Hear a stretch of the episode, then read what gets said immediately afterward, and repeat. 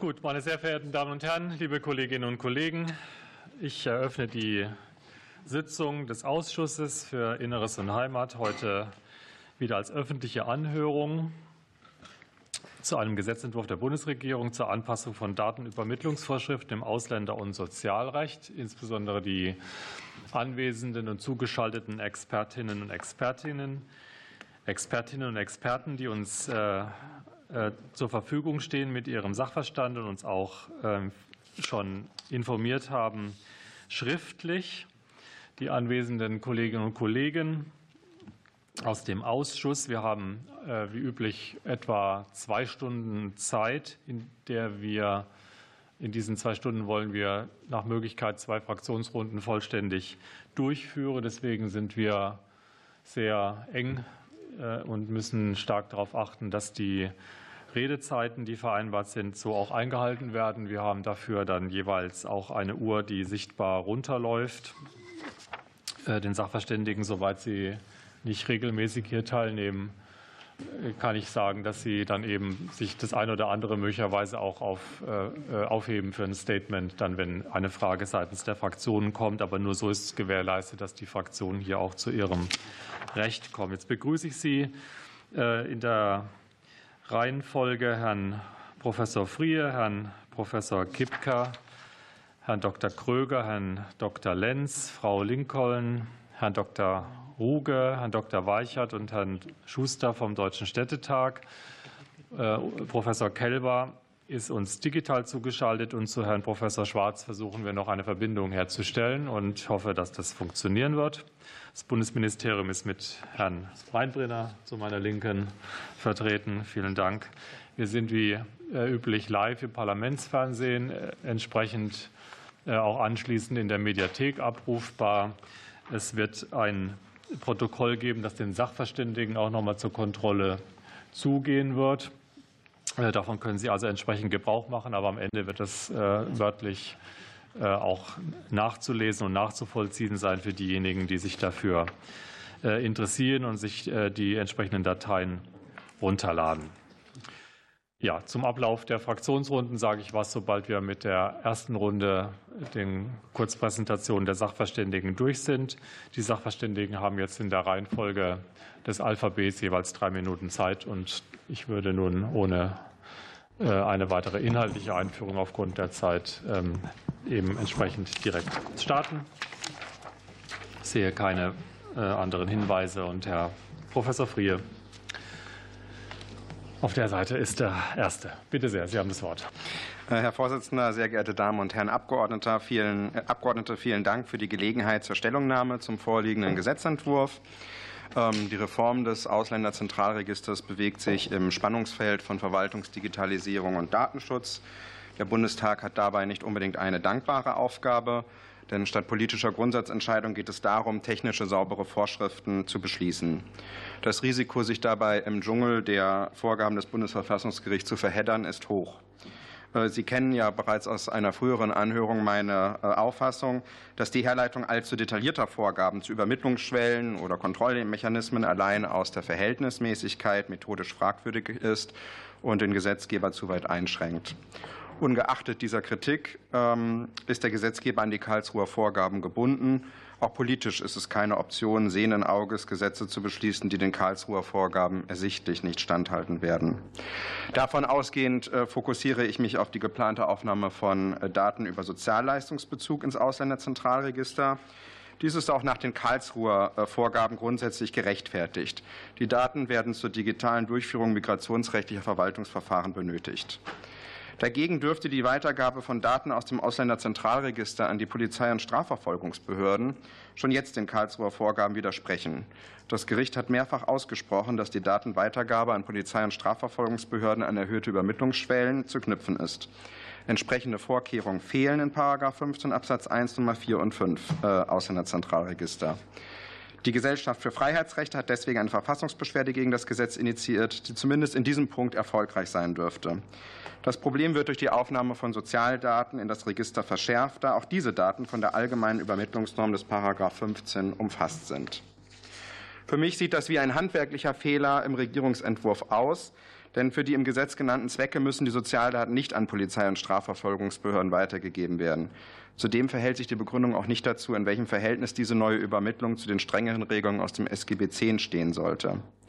Deshalb empfehle ich, den Gesetzentwurf zu überarbeiten. Die Übermittlung an die Polizei- und Strafverfolgungsbehörden sollte generell aus dem Paragraphen 15 Ausländerzentralregister herausgenommen werden, separat geregelt werden und dabei an die Karlsruher Vorgaben angepasst werden. Das wäre aus meiner Sicht politisch äh, klug, um der von der Gesellschaft für Freiheitsrechte organisierten Verfassungsbeschwerde den Wind aus den Segeln zu nehmen. Denn der von der GFF erhobene Vorwurf, das Ausländerzentralregister sei eine Zitat Datensammlung außer Kontrolle, halte ich für völlig überzogen. Bei allem Verständnis für berechtigte Anliegen des Datenschutzes gehört zum Rechtsstaat zunächst einmal, dass die Verwaltung materiell richtige Entscheidungen trifft und dass Gesetze effektiv vollzogen werden. Hierfür sind die verschiedenen Verwaltungsbehörden auf den Datenaustausch über das Ausländerzentralregister angewiesen. Herzlichen Dank. Herr Kelber, digital. Vielen Dank, Herr Vorsitzender, meine sehr geehrten Damen und Herren Abgeordnete. Ähm, vielen Dank für die Einladung zur Anhörung. Auch dass es digital war. Wir haben als die Digitalbehörden des Bundes heute Morgen in Bonn einen digitalen Cluster gegründet. Deswegen war es nicht mehr möglich, rechtzeitig nach Berlin zu kommen. Ich freue mich über die Einladung deswegen besonders, weil das Bundesministerium des Innern und Verheimat von der bisherigen Praxis einer umfassenden Einbindung im Rahmen der Ressortberatung jetzt absieht. Deswegen die Einbringung von datenschutzrechtlicher Expertise in die Vorbereitung von Gesetzentwürfen schwieriger geworden ist. Zum eigentlichen ähm, Gegenstand der Anhörung. Ich begrüße grundsätzlich die Digitalisierung bei den Ausländer- und äh, Leistungsbehörden. Es sollte es ermöglichen, an zentraler Stelle Daten sichtbar zu machen, eine einheitliche Protokollierung, eine einheitliche Löschung ähm, zu jedem Zeitpunkt sicherzustellen. Es sollte eine höhere Aktualität und Richtigkeit der Daten im Ausländerzentralregister ähm, erreichbar sein. Es bleibt allerdings zu hoffen, dass diese datenschutzrechtlichen Erwartungen auch erfüllt werden. Ähm, die waren auch in der Vergangenheit schon Begründung für einen Ausbau des äh, Ausländerzentralregisters. Der durchschlagende Erfolg dieser Maßnahmen ist noch nicht belegt worden. Hier bedarf es mehr Sorgfalt. Ähm, natürlich muss ein solcher Ausbau des Ausländerzentralregisters auch dazu führen, dass zu befürchtende doppelte Datenbestände abgebaut werden. Es sollte deswegen auf allen staatlichen Ebenen Anstrengungen geben, ausländerrechtliche Dateien und Register im Rahmen einer Evaluation zu betrachten und auf den Prüfstand zu stellen. Das gilt auch für Ausländer- und asylrechtliche Vorschriften im Allgemeinen. Ähm, so sollte insbesondere nicht über einen stetigen Ausbau der Datenspeicherung im Ausländerzentralregister, sondern auch über die Sinnhaftigkeit einer fortdauernden Erhebung und Speicherung bestimmter Daten nachgedacht werden. Keine grundsätzliche Kritik am vorliegenden Gesetzentwurf. Punkte sind ja auch schon vom Vorredner genannt worden, aber zwei Punkte nochmal zu bedenken.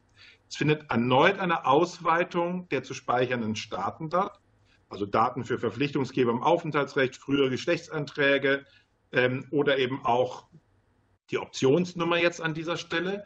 Dabei hatte der Deutsche Bundestag beschlossen, keine inhaltliche Erweiterung des Registers vor dem Abschluss der Evaluation des zweiten Datenaustauschverbesserungsgesetzes vorzunehmen. Die ist allerdings erst für Ende 2024 vorgesehen. Also man hat die Wirksamkeit bisheriger gesetzgeberischer Maßnahmen nicht nachweisen können, geht aber den gleichen Weg weiter. Insbesondere werden jetzt nicht nur die Daten auch betroffener ausländischer Personen gespeichert, sondern auch von Verpflichtungsgeberinnen und Verpflichtungsgebern. Zur Frage der früheren Geschlechtseinträge haben wir auch schon bei der Debatte über das Gesetz über die Selbstbestimmung in Bezug auf den Geschlechtseintrag gesprochen. Die Erforderlichkeit einer zentralen Speicherung ist nicht ersichtlich und dürfte einer entsprechenden Begründung. Vielen Dank bis hierhin. Ich freue mich auf Nachfragen. Besten Dank. Herr Professor Kiepka im Raum. Ja, sehr geehrter Vorsitzender, sehr geehrte Ausschussmitglieder, sehr geehrte Damen und Herren, erst einmal von meiner Seite auch vielen Dank, hier heute zum Gesetzentwurf Stellung nehmen zu können. Generell ist ja das Thema Registermodernisierung etwas, ähm, über das wir im Rahmen der Verwaltungsdigitalisierung schon lange gesprochen haben, ist auch schon mehrfach hier angeklungen. Ähm, und das Ausländer- und Sozialrecht ist hier natürlich kein Einzelfall. Sondern eben ein wirklich treffendes Beispiel auch der Komplexität ähm, behördlicher Zuständigkeiten einerseits, ähm, aber andererseits eben auch ein gutes Beispiel dafür, ähm, wie bislang einheitliche technisch-organisatorische Anforderungen an Datenübermittlung und Datenverarbeitung gefehlt haben. Und es geht somit, wenn man sich jetzt auch diesen Entwurf äh, in einer Gesamtbetrachtung anschaut, nicht allein darum, dass wir über Datenschutz reden, sondern wir reden natürlich auch über Datensicherheit, weil viele Daten, teils auch sensible personenbezogene Daten verarbeitet werden. Wir reden andererseits aber auch über Effektivität und Effizienz behördlichen Verwaltungshandelns. Und hier gibt es meiner Meinung nach äh, ganz besondere ähm, Herausforderungen. Es werden teils sensible personenbezogene Daten verarbeitet, aber es haben eben auch die Betroffenen in Ausländer- und sozialrechtlichen Verfahren durchaus ein ganz eigenes ähm, Interesse daran, dass eben ähm, auf validen Tatsachengrundlagen basierend möglichst zügige Exekutiventscheidungen richtiger Art getroffen werden. Ähm, das heißt also, meiner Meinung nach kann man hier diesen Entwurf auch nicht mit klassischen staatlichen Überwachungsmaßnahmen ähm, vergleichen, bei denen sich für den einzelnen Betroffenen eben zunächst bis auf die Verkürzung seiner Grundrechtsposition keine unmittelbaren Vorteile erst einmal ergeben. Und meiner Meinung nach, einige Kritik wurde ja auch schon geäußert, meiner Meinung nach ähm, verfolgt dieser Gesetzentwurf aber unter Gesichtspunkten des Datenschutzes und der Datensicherheit erstmal legitime Ziele und ist grundsätzlich grundsätzlich auch in einer Gesamtbewertung angemessen. Ähm, das lässt sich darauf zurückführen, dass wir einerseits natürlich ähm, zahlreiche Anpassungsbedarfe am Datenabruf und Datenübermittlungsverfahren haben, die auch ähm, in der Fachpraxis bereits erwiesen und vorhanden sind. Und natürlich muss man jede Art von Datenzentralisierung erst einmal kritisch hinterfragen. Ähm, aber hier ist es ja tatsächlich auch so, ähm, dass gemessen an eben jenem praktischen Bedarf hinreichend enge Kriterien festgelegt werden, ähm, indem hier die Zulassung beispielsweise antragsgebunden sind und sich auch Abruflimitierungen aus der Anknüpfung an die Erhebungsbefugnis der abrufenden Stellen ergeben. Wir haben zusätzlich verschiedene Maßnahmen wie aufsichtsbehördliche flankierende Stichprobenüberprüfungen und außerdem ist es letzten Endes auch so, dass wir über die Regelung zur automatisierten Abrufverfahren hinaus ähm, auch eine, eine gewisse Sinnhaftigkeit haben, da eben keine eigenständigen neuen Register beispielsweise ausschließlich für Verpflichtungserklärungen ähm, geschaffen werden, die hier eine ganz zentrale Rolle spielen. Ähm, ich möchte abschließend noch mal ganz kurz auf das Thema Datenminimierung und Speicherbegrenzung eingehen. Hier werden durchaus auch sinnvolle Regelungen getroffen. Es werden Höchstspeicherfristen für personenbezogene Daten festgesetzt. Und wenn das nicht der Fall ist, sind zumindest hinreichend konkrete tatbestandliche Angaben vorhanden, aus denen sich diese Höchstspeicherfristen für den konkreten Fall ähm, ermitteln lassen. Und ebenfalls werden eben durch diese Höchstspeicherfristen rechtlich unzulässige Vorratsdatenspeicherung Herr vermieden. Kipka. Ja. Ich komme jetzt auch zum Ende. Genau, einer Gesamtbewertung, ähm, zwar Zentralisierung ja, aber berechtigte Interessen andererseits und zahlreiche flankierende Regelungen. Und deswegen aus meiner Sicht grundsätzlich hier ähm, ein verfassungskonformes Interesse, was gewahrt wird. Danke. Vielen Dank. Herr Dr. Kröger, bitte. Ja, sehr, sehr, sehr, geehrter Herr Vorsitzender, sehr geehrte Damen und Herren Abgeordnete, auch ich bedanke mich für die Möglichkeit, hier zu dem Gesetzentwurf Stellung nehmen zu dürfen. Auf den Gesetzentwurf schaue ich aus einer datenschutzrechtlichen Brille und versuche Bedürfnisse der Praxis mit einzubeziehen. Mit dem Gesetzentwurf soll unter anderem der Umfang der Daten sowie die Anzahl der abrufberechtigten Stellen erweitert werden. Diesbezüglich möchte ich auf zwei Punkte eingehen. Erstens ist Ausgang, ausgehend vom Grundsatz der Datenminimierung hervorzuheben, dass die Speicherung personenbezogener Daten dem Zweck angemessen und erheblich sowie auf das für die Zwecke der Verarbeitung notwendige Maß beschränkt sein muss. Bei der Speicherung weiterer Daten im Ausländerzentralregister sollte deshalb berücksichtigt werden, ob die zentrale Speicherung datenschutzrechtlich erforderlich und für die behördliche Praxis nutzbar ist. Bei den Angaben zu den Verpflichtungsgebern dürfte dies gelungen sein. Bei der Speicherung der Verpflichtungserklärung als Dokument ist dies zumindest zweifelhaft, insbesondere weil das Dokument nach geltender Rechtslage nur übermittelt werden darf, wenn eine besondere Eilbedürftigkeit vorliegt. Dies dürfte in der Regel nicht der Fall sein. Zweitens dürfte hinsichtlich der vorgesehenen Verarbeitung von Angaben zu existenzsichernden Leistungen eine stärkere Differenzierung zwischen den verschiedenen Leistungen und den abrufberechtigten Stellen angebracht sein. Das gilt insbesondere vor dem Hintergrund, dass mit dieser Angabe ein intensiver Grundrechtseingriff verbunden sein kann. Das lässt sich beispielsweise an der Angabe, dass eine Person Unterhaltsvorschussleistungen erhält, äh, zeigen. Mit dieser Information weiß man, die Person ist minderjährig, die Eltern leben nicht zusammen und der Elternteil, bei dem das Kind nicht lebt, äh, zahlt auch keinen Unterhalt. Diese Angabe soll erst fünf Jahre nach dem Ende des Leistungsbezugs gelöscht werden. Zugleich sollen diese Daten unter anderem an Ausländerbehörden und das Bundesamt für Migration und Flüchtlinge übermittelt werden. Wofür das Bundesamt diese Information benötigt, äh, ist mir bislang nicht klar. Ausländerbehörden können zwar Angaben zu Sozialleistungen benötigen, beispielsweise wenn sie die Erteilung eines Aufenthaltstitels prüfen, und als Vorschussleistung spielen dabei aber keine Rolle. Abschließend möchte ich noch auf einen dritten Punkt hinweisen hinsichtlich der Einbindung der Gerichte der Verwaltungsgerichtsbarkeit in das automatisierte Abrufverfahren ist zu erwägen, ob es womöglich sinnvoller ist, den Gerichten nur die Möglichkeit zu eröffnen, an diesem Verfahren teilzunehmen, von einer Verpflichtung dann aber abzusehen. Vielen Dank. Danke. Und Herr Dr. Lenz. Ja, Herr Vorsitzender, meine Damen und Herren, verehrte Abgeordnete, Anwesende, herzlichen Dank für die Einladung. Ich setze auf meine Stellung. Habe ich das Mikrofon an? Jetzt? Okay. Ich setze auf meiner Stellungnahme auf. Gestatten Sie mir zu meiner Stadt eine kurze Vorbemerkung. Meine Kulisse, vor der ich agiere, ist die Stadt Karlsruhe, jahrzehntelange alleinige Erstaufnahmestadt in Baden-Württemberg, was bedeutet jahrzehntelange Erfahrung mit großen Anzahlen von Geflüchteten im Stadtbild und bis auf wenige Ausnahmen dann tatsächlich verpflichtet zur Anschlussunterbringung, Stichwort Kontingentflüchtlinge, eben zum Beispiel Juden aus der ehemaligen Sowjetunion. Keine Verpflichtung zur Anschlussunterbringung bis dann. Das hat sich schlagartig geändert mit dem Angriffskrieg von Russland in Bezug auf ukrainische Geflüchtete waren wir dann tatsächlich zur Anschlussunterbringung aufgefordert. Und äh, fast 5000 Geflüchtete im angespannten Wohnungs- und Immobilienmarkt von heute auf morgen zu versorgen, ohne auf Sport- oder gar Fabrikhallen zurückzugreifen, die Existenzsicherung gewährleisten mittels Asyl-BLG und SGB II später, war salopp formuliert kein Pappenstiel. Aber Sozialen Jugendbehörde und Ausländerbehörde vor Ort Hand in Hand war und ist ein Schlüssel zur Bewältigung der Herausforderungen in diesem Feld. Zum Gesetzentwurf. Der Gesetzentwurf ist aus unserer Sicht aus der Praxis zu begrüßen, da einige wesentliche Erleichterungen für die Kolleginnen und Kollegen auf der Arbeitsebene in den Behörden mit sich bringt.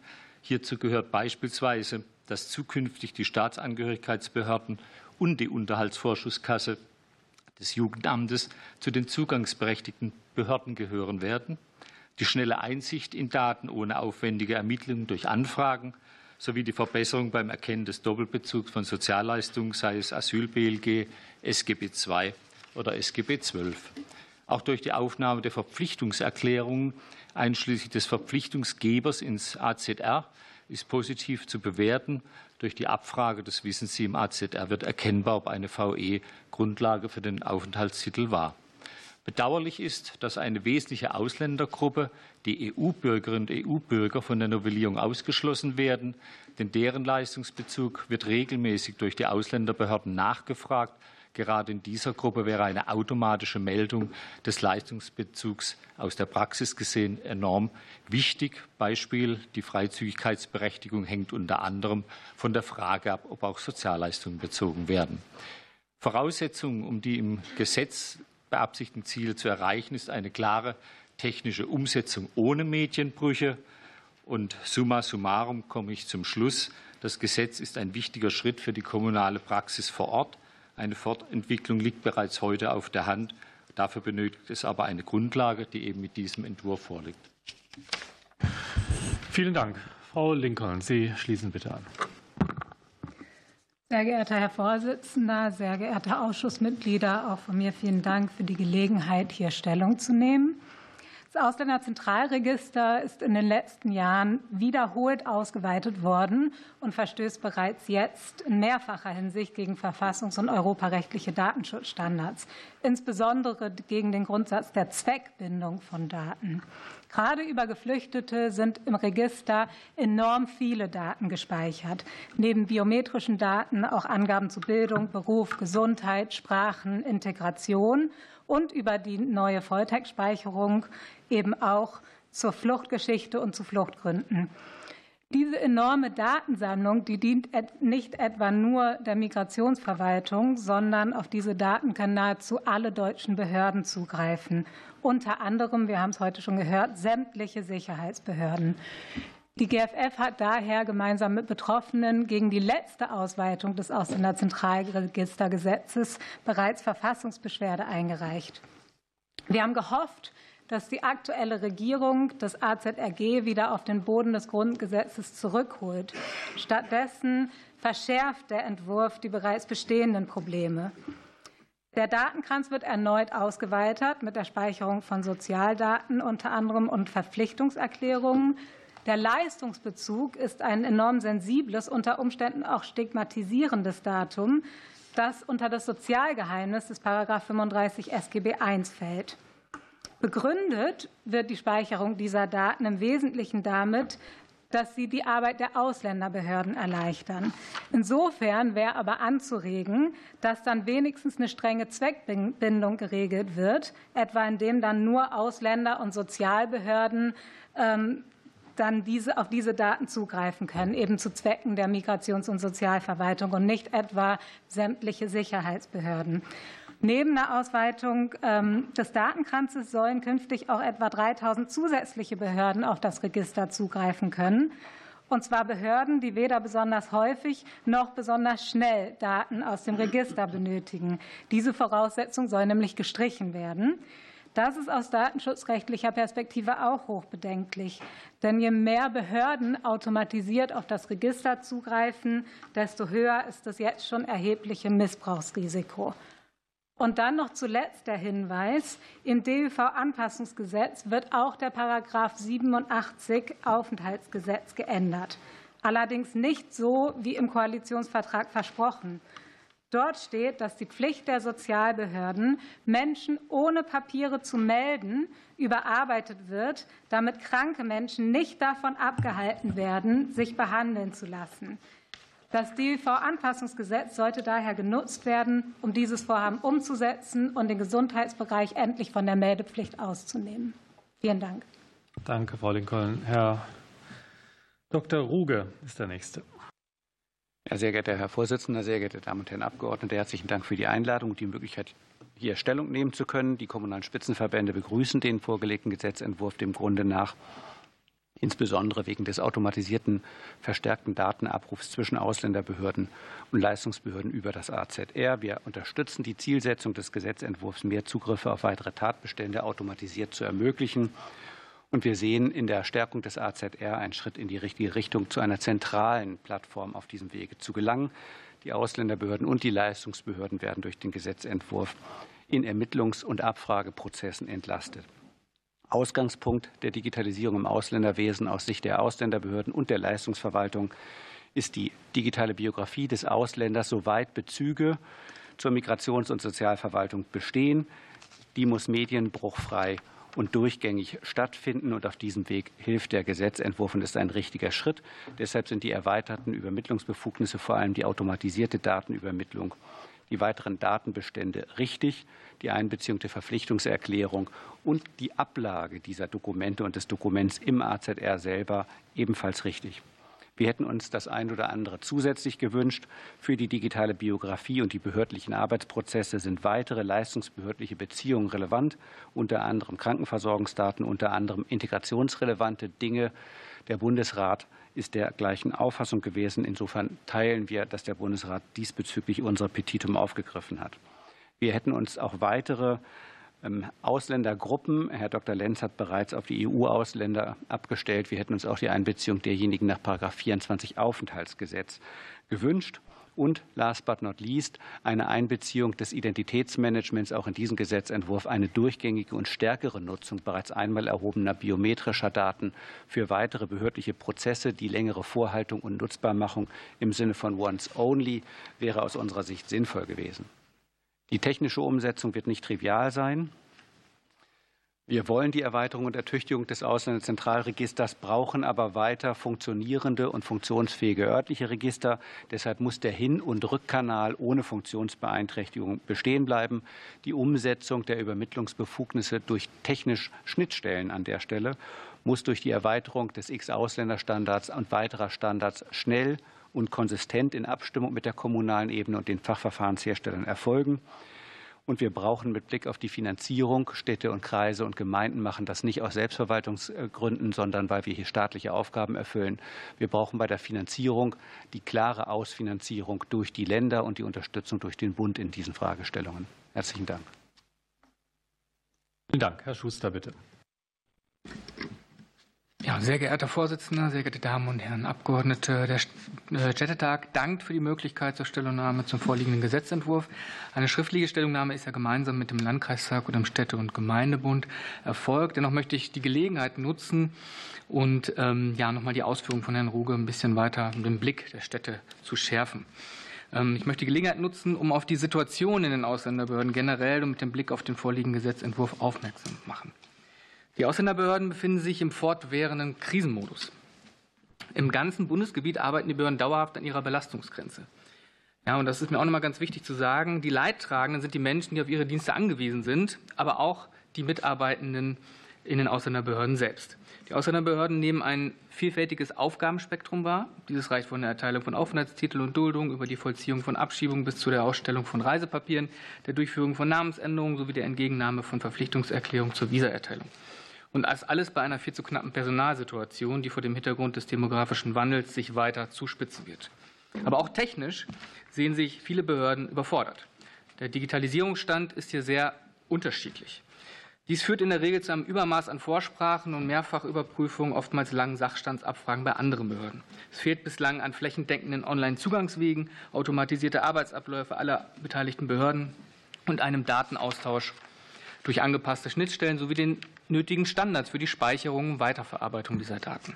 Mit dem vorliegenden Gesetzentwurf werden aus Sicht des Städtetags flankierend zum Digitalisierungsprozess die Grundsteine für den Datenaustausch und eine Anpassung der Datenvorschriften gelegt. Ja, dies begrüßt der Deutsche Städtetag ausdrücklich. Zu den einzelnen Inhalten hat mein Vorredner Dr. Ruge auch schon einiges gesagt. Möchte mich an der Stelle jetzt nicht wiederholen. Nur mit den Verbesserungen des Datenaustauschs des Gesetzentwurfs ist es nicht getan. Es braucht dringend mehr Geschwindigkeit bei den Digitalisierungsprozessen. Die Kommunen sind hier intensiv im Austausch mit dem Bund und den Ländern und äh, tragen so zum Digitalisierungsprozess aktiv bei. Die Eruierung und Abstimmung passender Systeme auf Bundes- und Landesebene, auch im Wege einer möglichen Nachnutzung etablierter Plattformen und Systeme, ist aber sehr zeit- und arbeitsintensiv. Damit sich durch die Digitalisierung bei den Migrationsbehörden auch Entlastungseffekte ergeben können, das ist ja auch ein klares Ziel, ist ja eine Priorisierung zwingend erforderlich. Die im vorliegenden Gesetz angedachten Änderungen sind als notwendige Voraussetzung zu werten. Und mit Blick auf das Ziel einer Entlastung und auch mit Blick auf die Gesamtherausforderungen in diesem Bereich, aber auch nur ein erster Schritt. Vielen Dank. Vielen Dank. Weiter geht es digital mit Herrn Professor Schwarz. Ja, Herr Vorsitzender, meine sehr geehrten Damen und Herren Abgeordneten, ähm, auch von meiner Seite aus ähm, zunächst einmal ganz herzlichen Dank für die Gelegenheit, hier im Rahmen der Anhörung eine Stellungnahme abgeben zu dürfen. Ähm, auch ich gehe davon aus, dass Sie die schriftliche Stellungnahme natürlich vorliegen haben und will mich daher auf einige weitere Punkte ähm, hier nur zunächst beschränken. Ausgangspunkt ähm, sollte vielleicht doch noch einmal eine Erinnerung daran sein, dass wir jedenfalls auf einfach gesetzlicher Regelungen im Bereich des allgemeinen Verwaltungsrechts, aber das gilt dann insoweit natürlich auch für spezifische Verwaltungsverfahrensbereiche, ähm, wir in Paragraph 10 Absatz 2 Verwaltungsverfahrensgesetz eine zentrale Aussage haben, die auch für diesen Bereich hier gilt, nämlich dass Verwaltungsverfahren einfach, zweckmäßig und zügig durchgeführt werden sollen. Und damit greift der Gesetzgeber auch verfassungsrechtliche Vorgaben auf, die allerdings, und das ist ja auch bereits hier deutlich geworden, in einem Spannungsverhältnis zu individuellen Freiheitsrechten, hier insbesondere auch zum Bereich des Datenschutzrechts stehen. Das heißt, Verwaltungsdigitalisierung und Datenschutz ähm, können aufeinandertreffen oder treffen aufeinander und führen naturgemäß zu entsprechenden Beschränkungen des Gesetzgebers. Allerdings, und ich glaube, das kann man an einem Beispiel ähm, das, ähm, wenn ich es richtig erinnere, Herr Kälber auch in seiner Stellungnahme bereits herangezogen hat, deutlich machen. Ähm, das ist eine extrem schwierige Aufgabe, die den Gesetzgeber hier trifft. Ähm, wenn es nämlich um die Frage geht, unter welchen Voraussetzungen bestimmte Daten abgerufen werden können, dann ist jetzt eine Formulierung, dass das Ganze der Sicherstellung einer ordnungsgemäßen Leistungserbringung dienen soll. Die bisherige Formulierung war, dass das Ganze der Bekämpfung des Leistungsmissbrauchs dienen soll. Ob da nun ein gradueller Unterschied besteht oder ob man nicht vielleicht auch der Auffassung sein kann, das eine ist nur eine positive Formulierung, ähm, die jedenfalls auch die Bekämpfung von Leistungsmissbrauch umfasst, aber insoweit charmanter ist, weil sie nicht von einem Generalverdacht des Leistungsmissbrauchs ausgeht. Das zeigt eigentlich, in welchem Korsett sich mittlerweile der Gesetzgeber mit Blick auf Karlsruher Vorgaben befindet. Und da ist tatsächlich, wie auch Herr Kollege Frie gesagt hat, die Aufgabe des Gesetzgebers keine sehr leichte. Was aber denkbar ist, und ähm, das mag man sich auch für die Zukunft überlegen, ob man nicht vergleichbar dem Sicherheitsrecht, ohne damit das Ausländerrecht und das Sicherheitsrecht auf eine Stufe stellen zu wollen, ähm, wir mit Blick auf Erhebungsbefugnisse und Abrufungsbefugnisse nicht auch einer Art Doppeltürmodell folgen wollen, wie wir es aus dem Sicherheitsrecht kennen, dass nämlich für beides, sowohl für die Datenerhebung als auch den Datenabruf, jeweils spezifische einzelne fachgesetzliche Ermächtigungen möglich und erforderlich sein sollen. Zuletzt, habe glaube ich noch neun Sekunden, wenn ich das richtig sehe, ähm, sei mir der Hinweis gestattet, ähm, dass der Gesetzgeber hier sozusagen das Untermaß dessen getroffen hat, was regelungstechnisch und inhaltlich möglich wäre. Die Stellungnahme des Bundesrates im Gesetzgebungsverfahren hat auch deutlich gemacht, dass auch ein Mehr möglich wäre. Ganz herzlichen Dank. Besten Dank. Die Runde schließt Herr Dr. Weichert. Ja, sehr geehrte Damen und Herren Abgeordnete, sehr geehrte Damen und Herren, herzlichen Dank für die Einladung und für die Möglichkeit, eine Stellungnahme abzugeben. Die Digitalisierung des Ausländerwesens ist mit der Schaffung von einer elektronischen AZR-Hauptdatei im Jahr 1967 eine von den ersten im Verwaltungsbereich gewesen, im staatlichen Verwaltungsbereich gewesen. Und angesichts der Aufgaben des AZR war das auch absolut richtig und notwendig, die Digitalisierung weiter voranzutreiben, ist es auch heute. Äh, dies gilt insbesondere für den Bereich der Integration und die Gewährung von staatlichen Leistungen. Mit dem AZR werden viele unterschiedliche Zwecke verfolgt und dies stellt die Gestaltung des AZR, das wurde schon ein paar Mal auch betont, und damit auch den Gesetzgeber vor besondere Herausforderungen. Gemäß äh, dem seit 1983 anerkannten Grundrecht auf Datenschutz und äh, seit 2009 geltenden Artikel 8 der Grundrechtecharta muss jeder informationelle Eingriff verhältnismäßig sein und auf das unabdingbar Notwendige beschränkt bleiben. Äh, zum Grundrechtsschutz gehören zusätzlich technische, organisatorische, prozedurale Vorkehrungen und unvereinbare Zwecke sind nach der Verfassung nicht erlaubt. Und diesen Anforderungen genügt das Ausländerzentralregister seit ihrem Bestehen, seit dem Jahr 1994 nicht. Frau Lincoln hat schon darauf hingewiesen. Es gilt insbesondere, äh, soweit im AZR sensitive Daten übermittelt werden. Das ist, gilt für die politische Verfolgung, Verfolgung, das gilt für Religionszugehörigkeit, für Daten über die Gesundheit. Und mit dem aktuellen Gesetzentwurf neu hinzukommen die Daten zur sexuellen Orientierung. Herr Kelber hat darauf hingewiesen. Und nun sehr umfassend Daten zum Sozialgeheimnis. Herr Frie hat das zum Schwerpunkt seiner Darstellung gemacht. Durch das digitale Verfügung, Verfügbarmachen von Dokumenten können höchstpersönliche Daten abgerufen werden. Äh, bei Dokumenten insbesondere für die Begründung von Einzelentscheidungen vielleicht notwendig, aber definitiv äh, Informationen, die jetzt niemand darüber hinaus interessieren dürfen. Diese Daten können von allen Sicherheitsbehörden unbeschränkt abgerufen werden und wirksame Schutzrechte für die betroffenen Ausländerinnen und Ausländer fehlen. Und gemäß der Datenschutzgrundverordnung müssen die Betroffenen über Zweck und Datenempfänger informiert werden. Das ist nicht gewährleistet. Die bisherigen Stichprobenkontrollen sind inhaltlich und quantitativ äh, absolut ungenügend.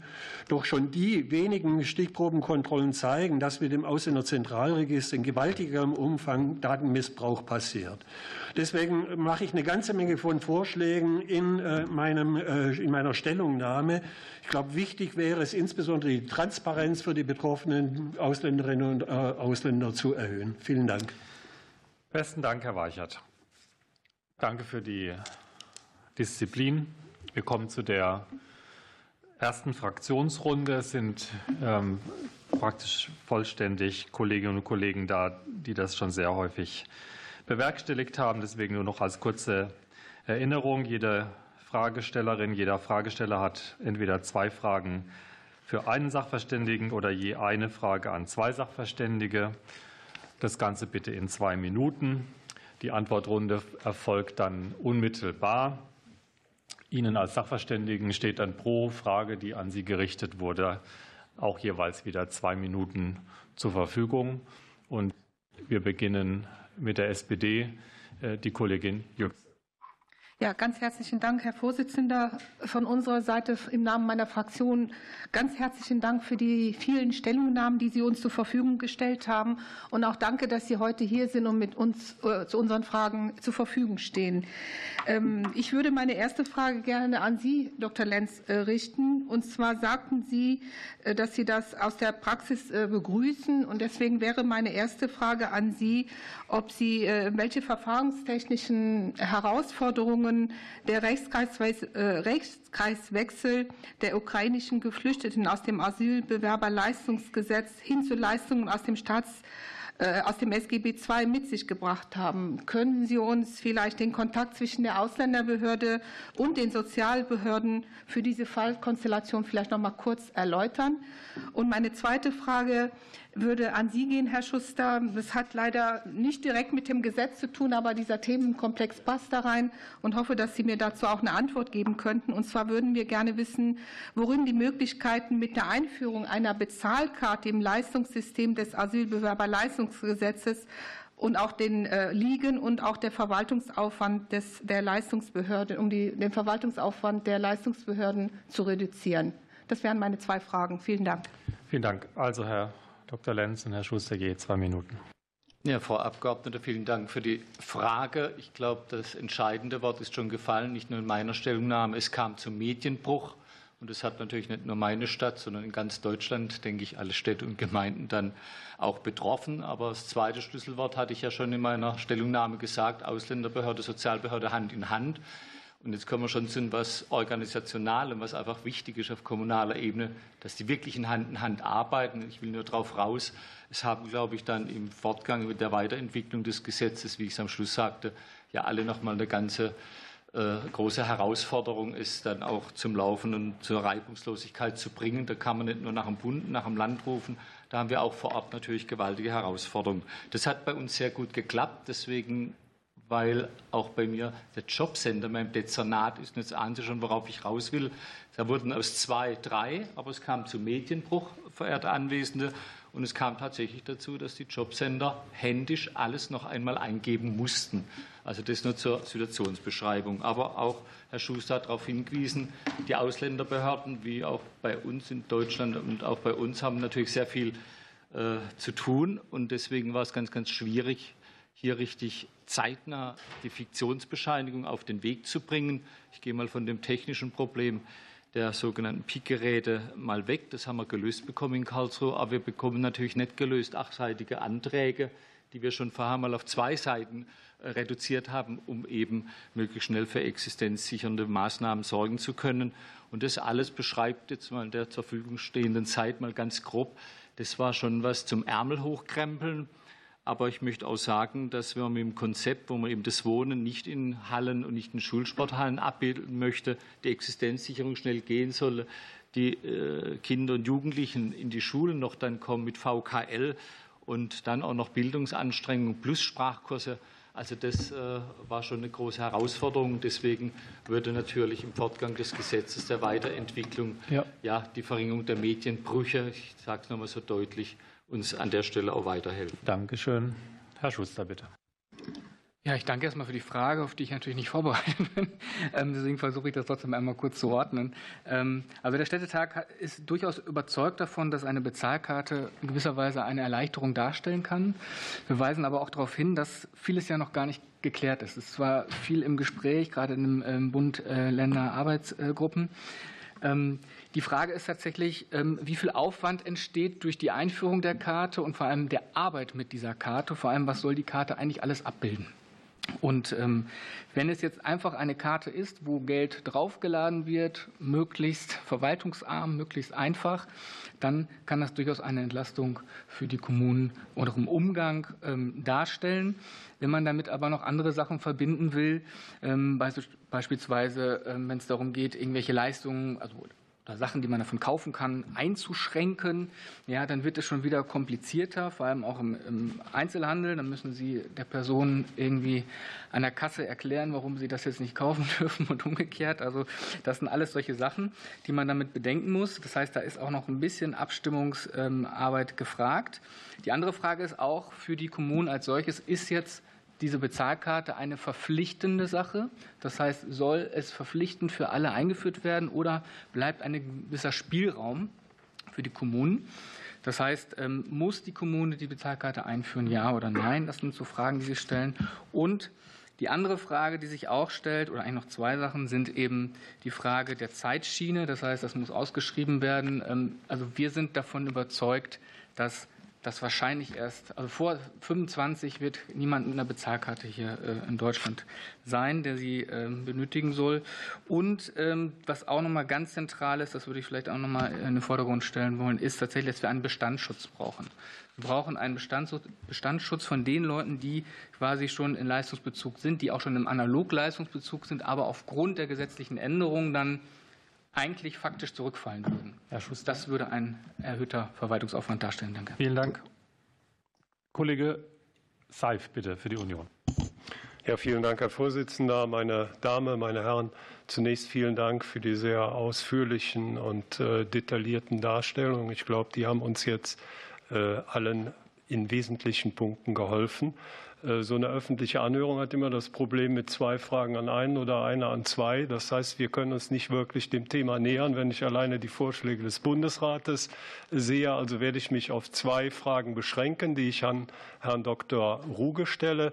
Der Bundesrat hat in seiner Stellungnahme ausgeführt, dass es sinnvoll wäre, dass die Gerichte der Verwaltungsgerichtsbarkeit direkten automatisierten Zugriff erhalten sollten auf sämtliche in 16 AZRG enthaltenen Daten. Zurzeit muss ähm, hier ein äh, besonderes Ersuchen erfolgen. Das kann gerade in Eilverfahren Probleme herbeiführen, zu Problemen führen. Wie bewerten Sie das? Dann hat der Herr Schuster vorhin den äh, Finger meine ich, äh, sehr gut in die Wunde gelegt.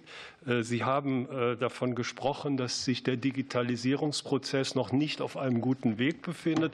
Sie haben etwas untertrieben. Also wenn ich überlege, im Jahr sechs nach Anis Amri, jemandem, der mehrfach und falsch erfasst war, ist das auch bis heute nicht ausgeschlossen. Können Sie aus der Praxis vielleicht mal schildern, wie im Moment die Speicherung, der Austausch ähm, stattfindet?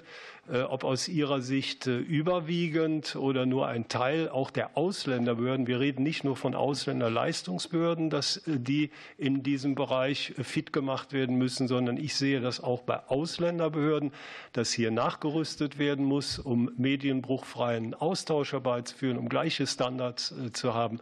Es wäre sehr hilfreich, wenn Sie aus der Praxis hier ein paar Ausführungen zu machen. Dankeschön. Gut, Herr Ruge, bitte. Vier Minuten. Herzlichen Dank, Herr Abgeordneter.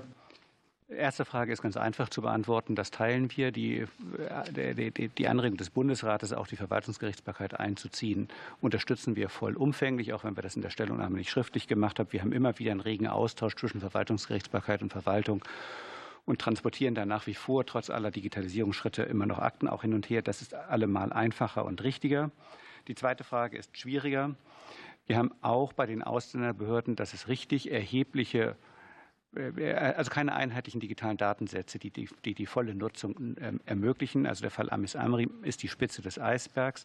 Wir fragen in dem parallel ja stattfindenden Digitalisierungsvorhaben von Bund, Ländern und Kommunen, gerade in einer flächendeckenden Umfrage aller Ausländerbehörden, den Aufwand, nur den Aufwand ab, Datenabgleiche durchzuführen. Das ist ein generelles Problem der Registermodernisierung Und wir haben aus ersten Zwischenergebnissen, die, die, wir bis jetzt vorliegen haben, ermitteln können, das können wir nicht nebenbei. Das wird ein riesiger personeller Aufwand sein angesichts der von Herrn Schuster zu Recht geschilderten Belastungssituation, angesichts der ja eingeschränkten Mittel für Registermodernisierung insgesamt werden wir an der Stelle mit bloßem händischen Abgleich, wie wir ihn derzeit durchführen, wenn wir da Doppelerfassung haben, Namensnennungen, dann kommen ja immer irgendwelche arabischen Namen, die entweder weil keine Dokumente da sind, weil falsche Angaben da sind, weil falsche Angaben eingegeben worden sind, weil wir eben auch Fehler gemacht haben, ähm, findet der Prozess bis jetzt in Teilen händisch statt und in Einzelfallüberprüfung. Das würde ein jahrelanger Prozess sein. Deshalb sprechen sich die kommunalen Spitzenverbände, kommunale Praxis und auch die Länder auch für technische, stärkere Plausibilisierungsmechanismen aus um flächendeckender schneller voranzukommen. Das gesamte Registermodernisierungswerk ist auf 2028 und anderes ausgelegt. Wir müssen da viel schneller mit, sagen wir mal, auch technischem Know-how, mit Plausibilisierungsinstrumenten technisch dafür sorgen, dass wir Dubletten viel weniger haben, als wir sie jetzt haben. Momentan liegt an der Stelle ein echtes Problem dass wir ansonsten nur mit sehr viel mehr Geld und mit sehr viel höherem personellen Aufwand über einen langen Zeitraum überhaupt abarbeiten könnten. Das werden wir angesichts der jetzigen Belastungssituation der Ausländerbehörden nicht gewährleisten können. Danke sehr. Dann kommen wir zu Bündnis 90 Die Grünen. Kollegin Kahn, bitte. Ja, vielen Dank, Herr Vorsitzender. Vielen Dank, liebe Sachverständige, für Ihre Vorstellung. Meine erste Frage richtet sich an Dr. Weichert. Sie haben vom Thema Transparenz gesprochen und dazu ist auch gleich meine erste Frage. Sie schreiben in dem Gutachten, dass Personen, deren Daten im AZR erfasst werden, jetzt zitiere ich, in verstärktem Maße einem zentralisierten bürokratischen Informationssystem mit zwangsweise Erfassung und Kommunikation ausgesetzt werden ohne einen wesentlichen eigenen bestimmenden Einfluss nehmen zu können. Und jetzt haben wir im, Regierungsentwurf ja aber die Situation, dass wir im Paragraph 34 Absatz 6 des AZRs vorgesehen haben, dass die Registerbehörden verpflichtet sind, den betroffenen Personen die Übermittlung ihrer Daten unter Nutzung der Identifikationsnummer nach dem Identifikationsnummerngesetz digital über das Datenschutz-Cockpit transparent zu machen. Ähm, und gleichzeitig haben wir auch einen Entschließungsantrag im letzten Sommer gehabt, wo die Ampelfraktionen sich geeinigt haben, wie sie in Sachen Registermodernisierung weiter verfahren möchten und eine Ausweitung des Datenschutzcockpits auf weitere Datenübermittlung beschlossen. Also die konkrete Frage, die sich jetzt die sich jetzt stellt. Äh, können Sie bitte einmal darstellen, welche gesetzgeberischen und technischen Maßnahmen aus Ihrer Sicht notwendig aus Ihrer Sicht notwendig sind, damit das Datenschutzcockpit im Fall des Ausländerzentralregisters effektiv umgesetzt werden kann. Und weil Sie in Ihrer Stellungnahme auch sprechen über das Potenzial des Datenmissbrauchs, bitte können Sie einmal erläutern, welche konkreten gesetzgeberischen Maßnahmen aus Ihrer Sicht sinnvoll wären, um einen potenziellen Datenmissbrauch effektiv zu verhindern und äh, ist dabei die Verschärfung des strafrechtlichen, der strafrechtlichen Sanktionierbarkeit auch ein Punkt, aber nur als Unterpunkt zu der Frage. Das sind meine beiden. Ja, Herr Weichert, bitte, vier Minuten. Ja, die Möglichkeiten der Einflussnahme für die Betroffenen äh, da gibt es die Regelung im Artikel 12 folgende Datenschutzgrundverordnung. Das heißt erstmal Information, die erhalten die Betroffenen nicht. Dann die Möglichkeit der Auskunftserteilung, die wird äh, administrativ ganz massiv eingeschränkt. Und dann auch die Möglichkeit der Berichtigung und der Löschung von Daten, die zum Beispiel falsch sind oder die berichtigt werden müssen. Alles das ist derzeit nicht gewährleistet, weil die Betroffenen keine Kenntnisse über die äh, Daten, die gespeichert sind, erlangen. Da ist der Datenschutzcockpit eigentlich eigentlich eine Möglichkeit, wo man im Prinzip jetzt nur die Übermittlung zwischen dem AZR und irgendwelchen Empfängern äh, nachvollziehen kann. Nur der Datenschutz-Cockpit ist äh, in 2028 oder vielleicht noch später irgendwann mal Realität. Also das hilft überhaupt nichts. Deswegen ist mein Vorschlag für das Ausländerzentralregister den Cockpit oder das Cockpit sozusagen erproben anhand der Ausländerzentralregisternummer. Das ist ja auch eine Art äh, Identifizierungsnummer. Und da kann man das im Kleinen sozusagen erproben, um das dann im Großen äh, dann auch tatsächlich effektiv umzusetzen. Äh, die Frage, wie man Missbrauch verhindern kann, ist absolut schwierig. Ich glaube, das Wichtigste sind Stichprobenkontrollen. Die finden heute in unzureichendem Maße statt. Von einer unabhängigen Stelle müssen die durchgeführt werden. Am besten sind es die Aufsichtsbehörden, die also da zuständig sein sollten und denen dann auch die technischen Möglichkeiten von Stichprobenkontrollen gegeben werden. Und nicht so, wie das bisher ist, dass es eine verwaltungsinterne Prozedur ist. Und dann wird bestimmt rauskommen, dass es nicht nur ein Promille oder ein Prozent an Missbrauch, 1,8 äh, Prozent sind es, glaube ich, die jetzt vor kurzem rausgekommen sind, äh, an, an, an Missbrauch stattfindet, sondern dass es im einstelligen, vielleicht sogar im zweistelligen Bereich ist. Und dann kann man natürlich gegenfahren äh, durch Information Aufsichtsbehörden, aber auch durch strafrechtliche oder sonstige Verfahren. Was das Strafrecht angeht, äh, im äh, Gesetz steht drin, es bedurfte eines Antrags für die Strafverfolgung. Das ist für die Betroffenen absolut unmöglich, einen Antrag zu stellen, wenn sie keine Kenntnis erlangen von den jeweiligen Straftaten, dem äh, Datenmissbrauch.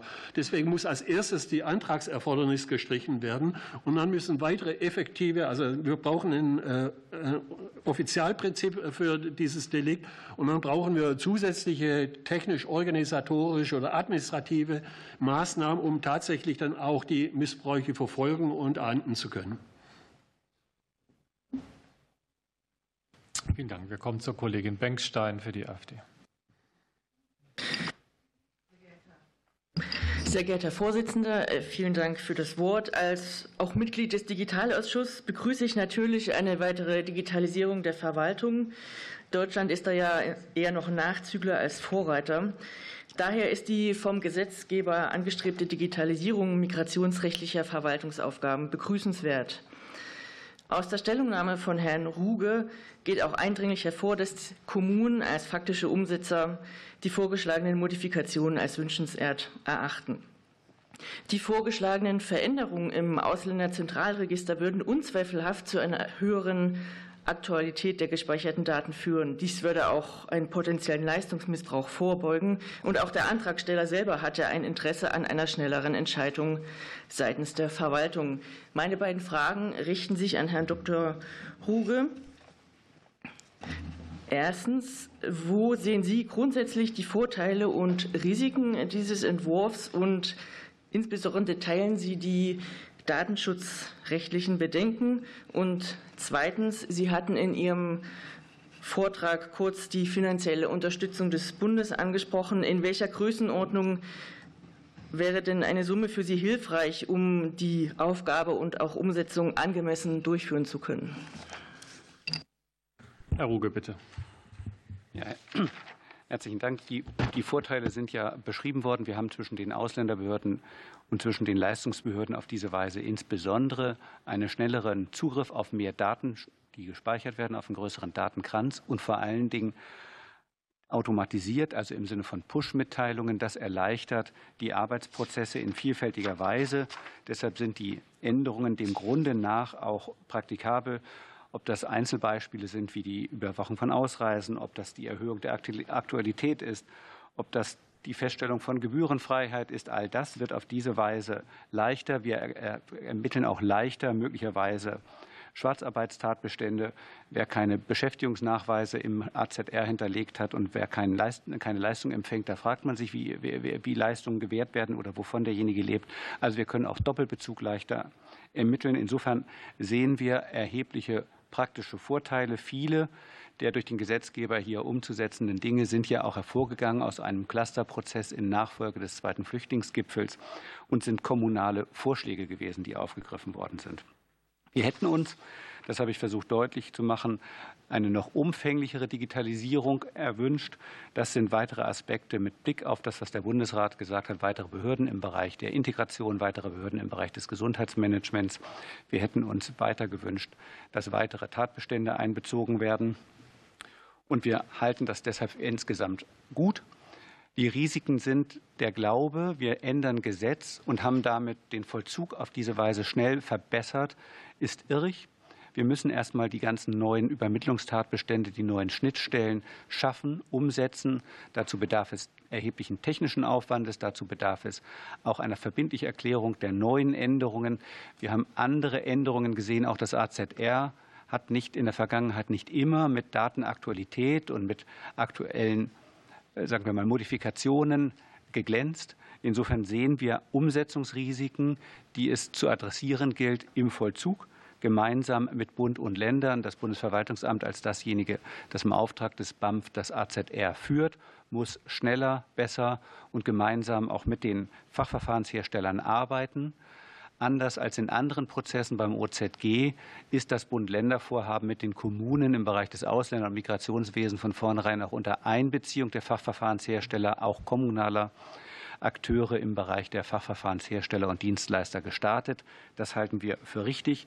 Finanziell könnte ich jetzt sagen, wenn ich Herrn Weinbrenner angucke, uns helfen immer Milliardenbeträge. Wir wissen, dass jedenfalls ein sehr, sehr hoher Aufwand besteht. Wir wissen, und das will ich hier nicht verheimlichen, dass das im Kern eine Länderaufgabe ist, der Vollzug, dass im Wesentlichen die Länder gefragt sind hier für die finanzielle Ausstattung und die Ausfinanzierung der hier fraglichen gesetzlichen Aufgabe, die der Bundesgesetzgeber bestimmen kann, verantwortlich ist.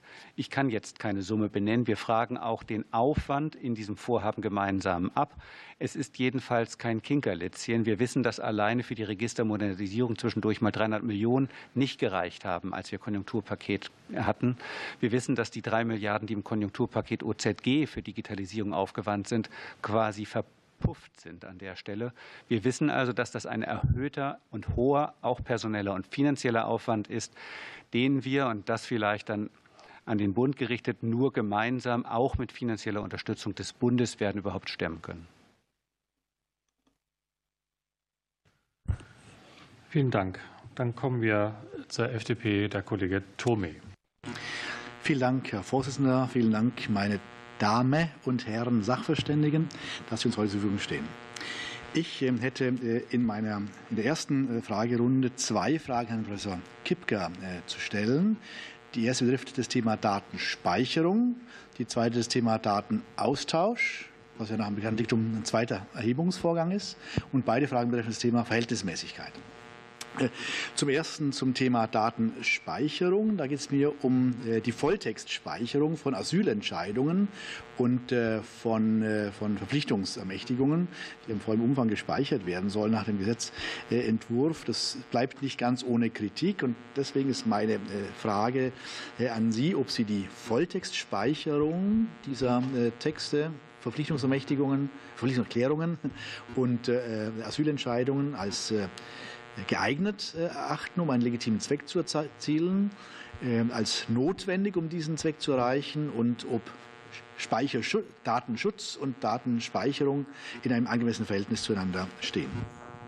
Und die zweite Frage betrifft den Austausch, einen automatisierten Austauschvorgang. Da werden jedoch unter vielen Behörden viele Daten automatisiert ausgetauscht. Und so wie bei der Speicherung gilt, je mehr gespeichert ist, schützen. So wie beim Austausch, je mehr automatisiert ausgetauscht wird, desto weniger soll gespeichert werden.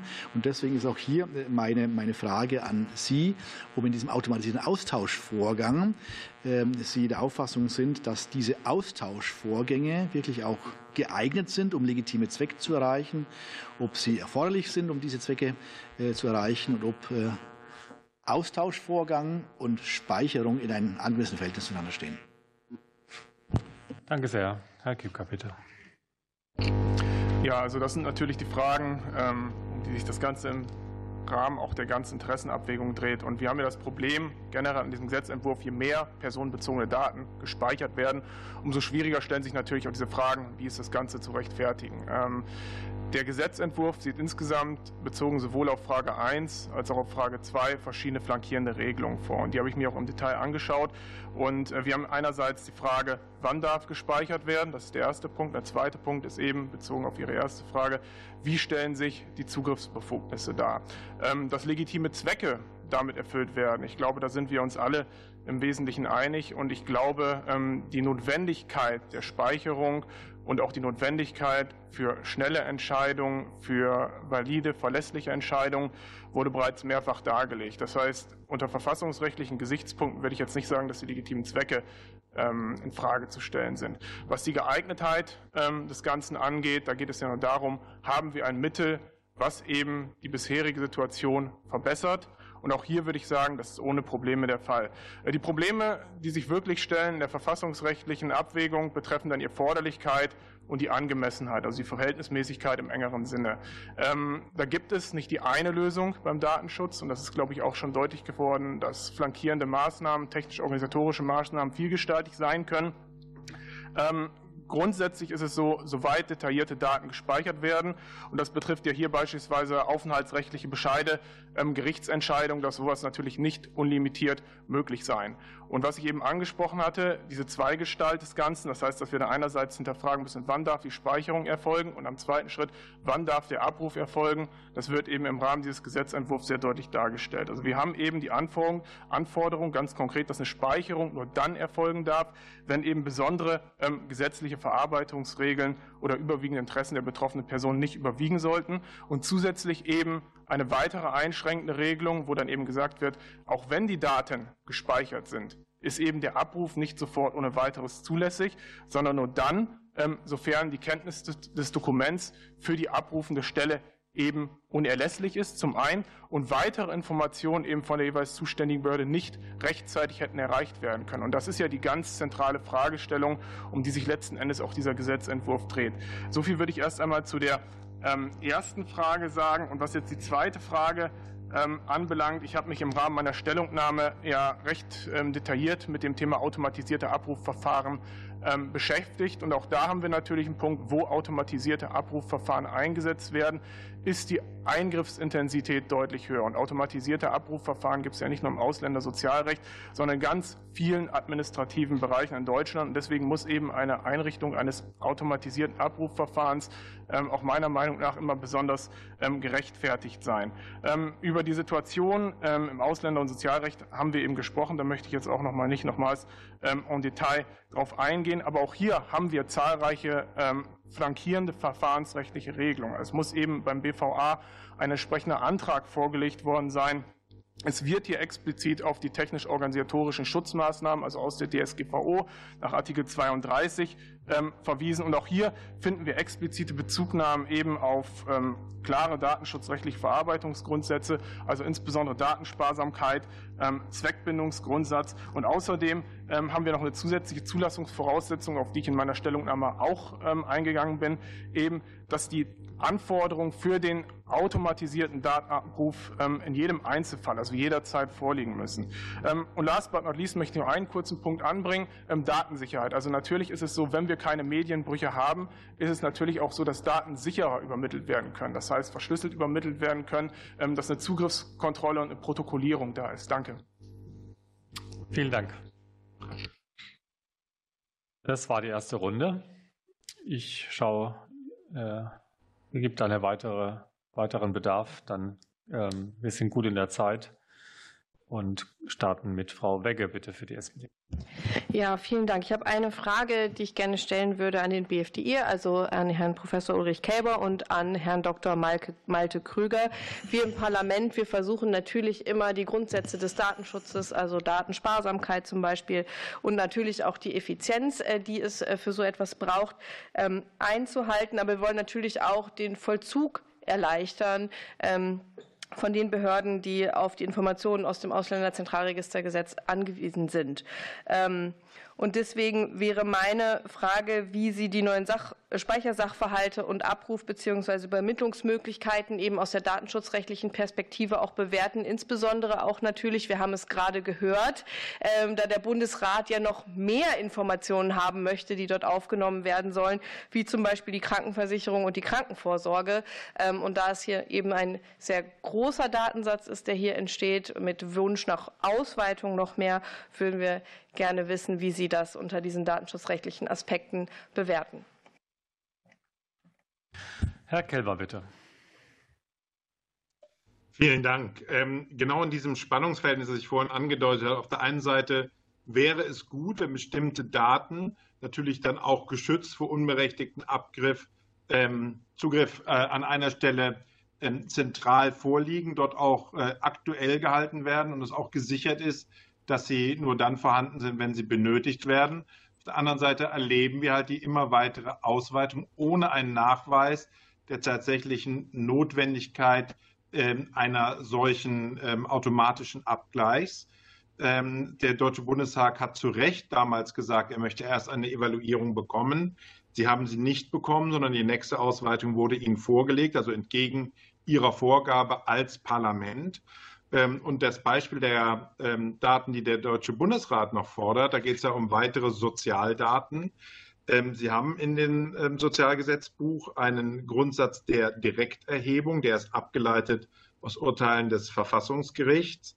Ähm, das muss, äh, diese Grundsätze gelten natürlich nicht absolut und können modifiziert werden, wenn der Bedarf dafür vorhanden ist. Das ist aber nicht nachgewiesen, ähm, dass das notwendig ist, dass alles in einen automatischen Abgleich soll und insbesondere Daten, die ja nicht an anderer Stelle dann gelöscht würden, also eine neue Aufbewahrung, sondern sie hätten hier doppelte Vorhaltungen. Äh, das heißt, erstens nicht direkt erhoben beim Betroffenen, obwohl sie vielleicht nur in einem Bruchsatz es benötigen würden. Zweitens doppelte Datenhaltung. Ähm, das können wir nicht empfehlen. Ähm, die Linie des Deutschen Bundestages zu sagen, es muss jetzt mal ein Nachweis erfolgen, ein quantitativer und qualitativer Nachweis für diese Ausweitung des Datenkranzes, ist eine gute Position, die jetzt umso wichtiger wird, äh, wenn tatsächlich der Datenkranz noch einmal erweitert wird. Vielen Dank. Bei der Union nochmal Kollege Seif, bitte sehr. Ja, also war noch. Ach so, Herr Kröger, bitte ja. Vielen Dank. Ähm, ja, ich bin auch noch mal gefragt worden zu den Speicheranlässen, zum Umfang der Speicherung sowie den Übermittlungsmöglichkeiten.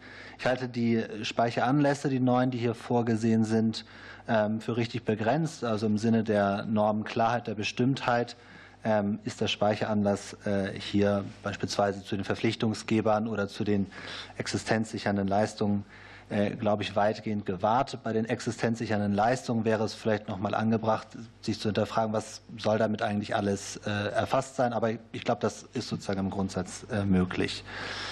Ähm, was den Umfang der Daten, die dort gespeichert werden, angeht, scheint mir das auch hier im Datenschutzsinne äh, beschränkt zu sein, also beim Verpflichtungsgeber auf die wesentlichen Angaben zur äh, Person und zur Verpflichtungserklärung an sich und ähm, bei den äh, existenzsichernden Leistungen dann eben auf die Frage, bekommt eine Person überhaupt diese Leistung?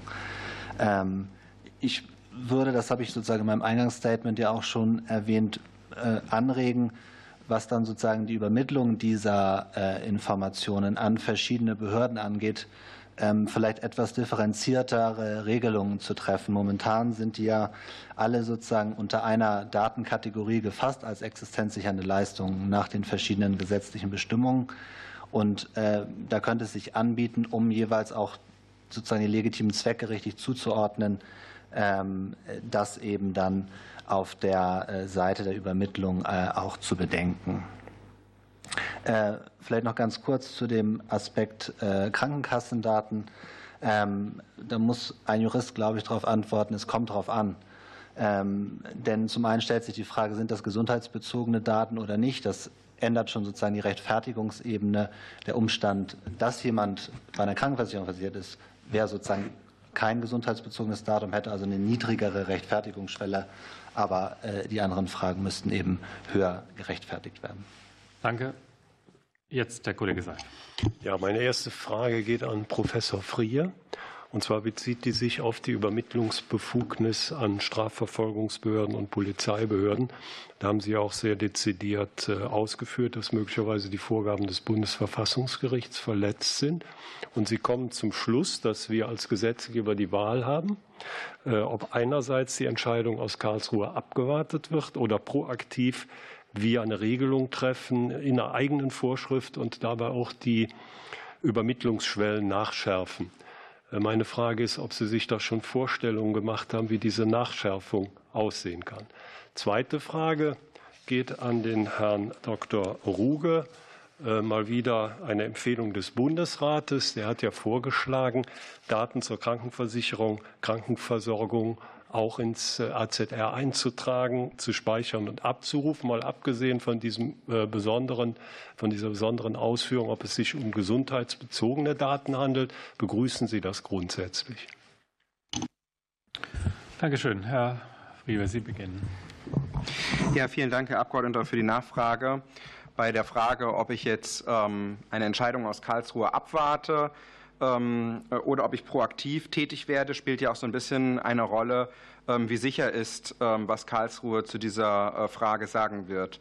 Ähm, der Gesetzgeber muss jetzt sicherlich nicht in vorauseilendem Gehorsam ähm, äh, direkt äh, in allen möglichen Bereichen, wenn jemand sagt, äh, eine Norm ist verfassungswidrig, ähm, hier Abhilfe schaffen. Aber im Bereich der Übermittlung an die Polizei und an die Strafverfolgungsbehörden sind doch die Vorgaben aus Karlsruhe nach, meinem, nach meiner Lesart inzwischen relativ klar.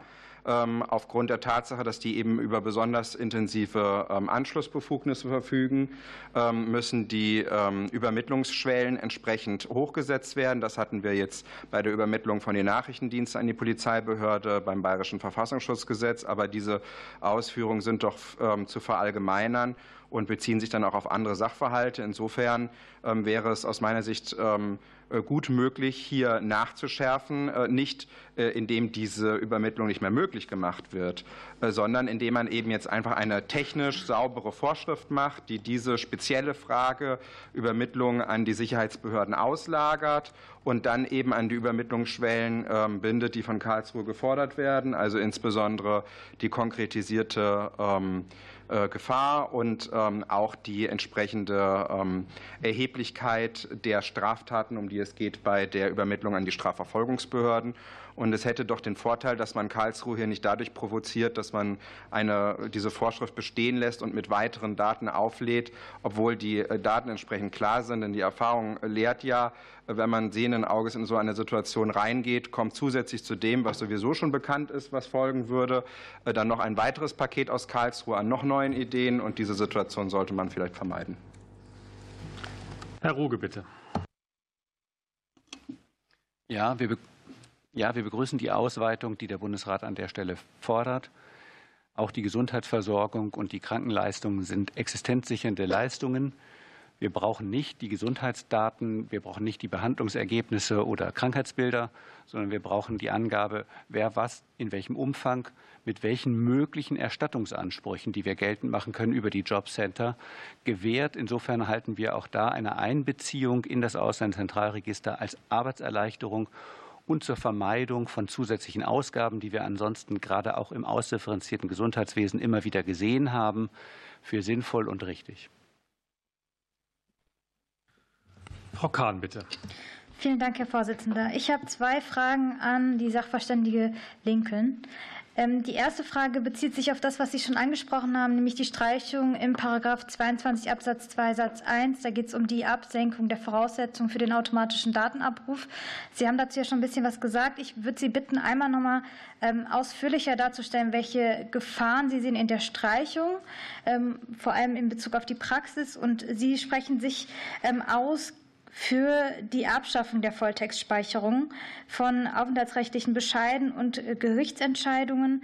Bitte erläutern Sie auch einmal bitte, aus welchen Gründen Sie glauben, dass die Schutzmaßnahmen, die wir haben, konkret in Paragraph 10 Absatz 6 und äh, Absatz 6 5, Satz 5, warum Sie glauben, dass diese vorgesehenen Schutzmaßnahmen nicht ausreichend sind, um die Persönlichkeitsrechte der Betroffenen hinreichend zu wahren. Dankeschön. Bitte sehr, Frau Lincoln. Ja, vielen Dank für die Frage. Mm, also je mehr Behörden automatisiert auf das Register zugreifen, desto höher ist das Missbrauchsrisiko. Also die Hemmschwelle, Daten abzurufen, ist natürlich deutlich geringer, wenn dazu nur ein paar Klicks erforderlich sind und man jetzt nicht ein manuelles Ersuchen schicken muss. Das heißt, ähm, wir haben einfach dadurch, dass jetzt weitere Behörden angeschlossen werden an dieses Verfahren, erhöhtes Missbrauchsrisiko. Was das bedeuten kann, zeigt zum Beispiel ein Fall eines ägyptischen Asylsuchenden, der informierte auf Facebook über das Fachkräfteeinwanderungsgesetz und erhielt dann von einer ihm unbekannten Person Drohungen und einen Auszug, also seinen persönlichen Auszug aus dem Ausländerzentralregister. Und ähm, nach Recherchen fand man dann heraus, dass diese Daten durch einen Mitarbeiter ähm, der Bundesagentur für Arbeit abgerufen wurden.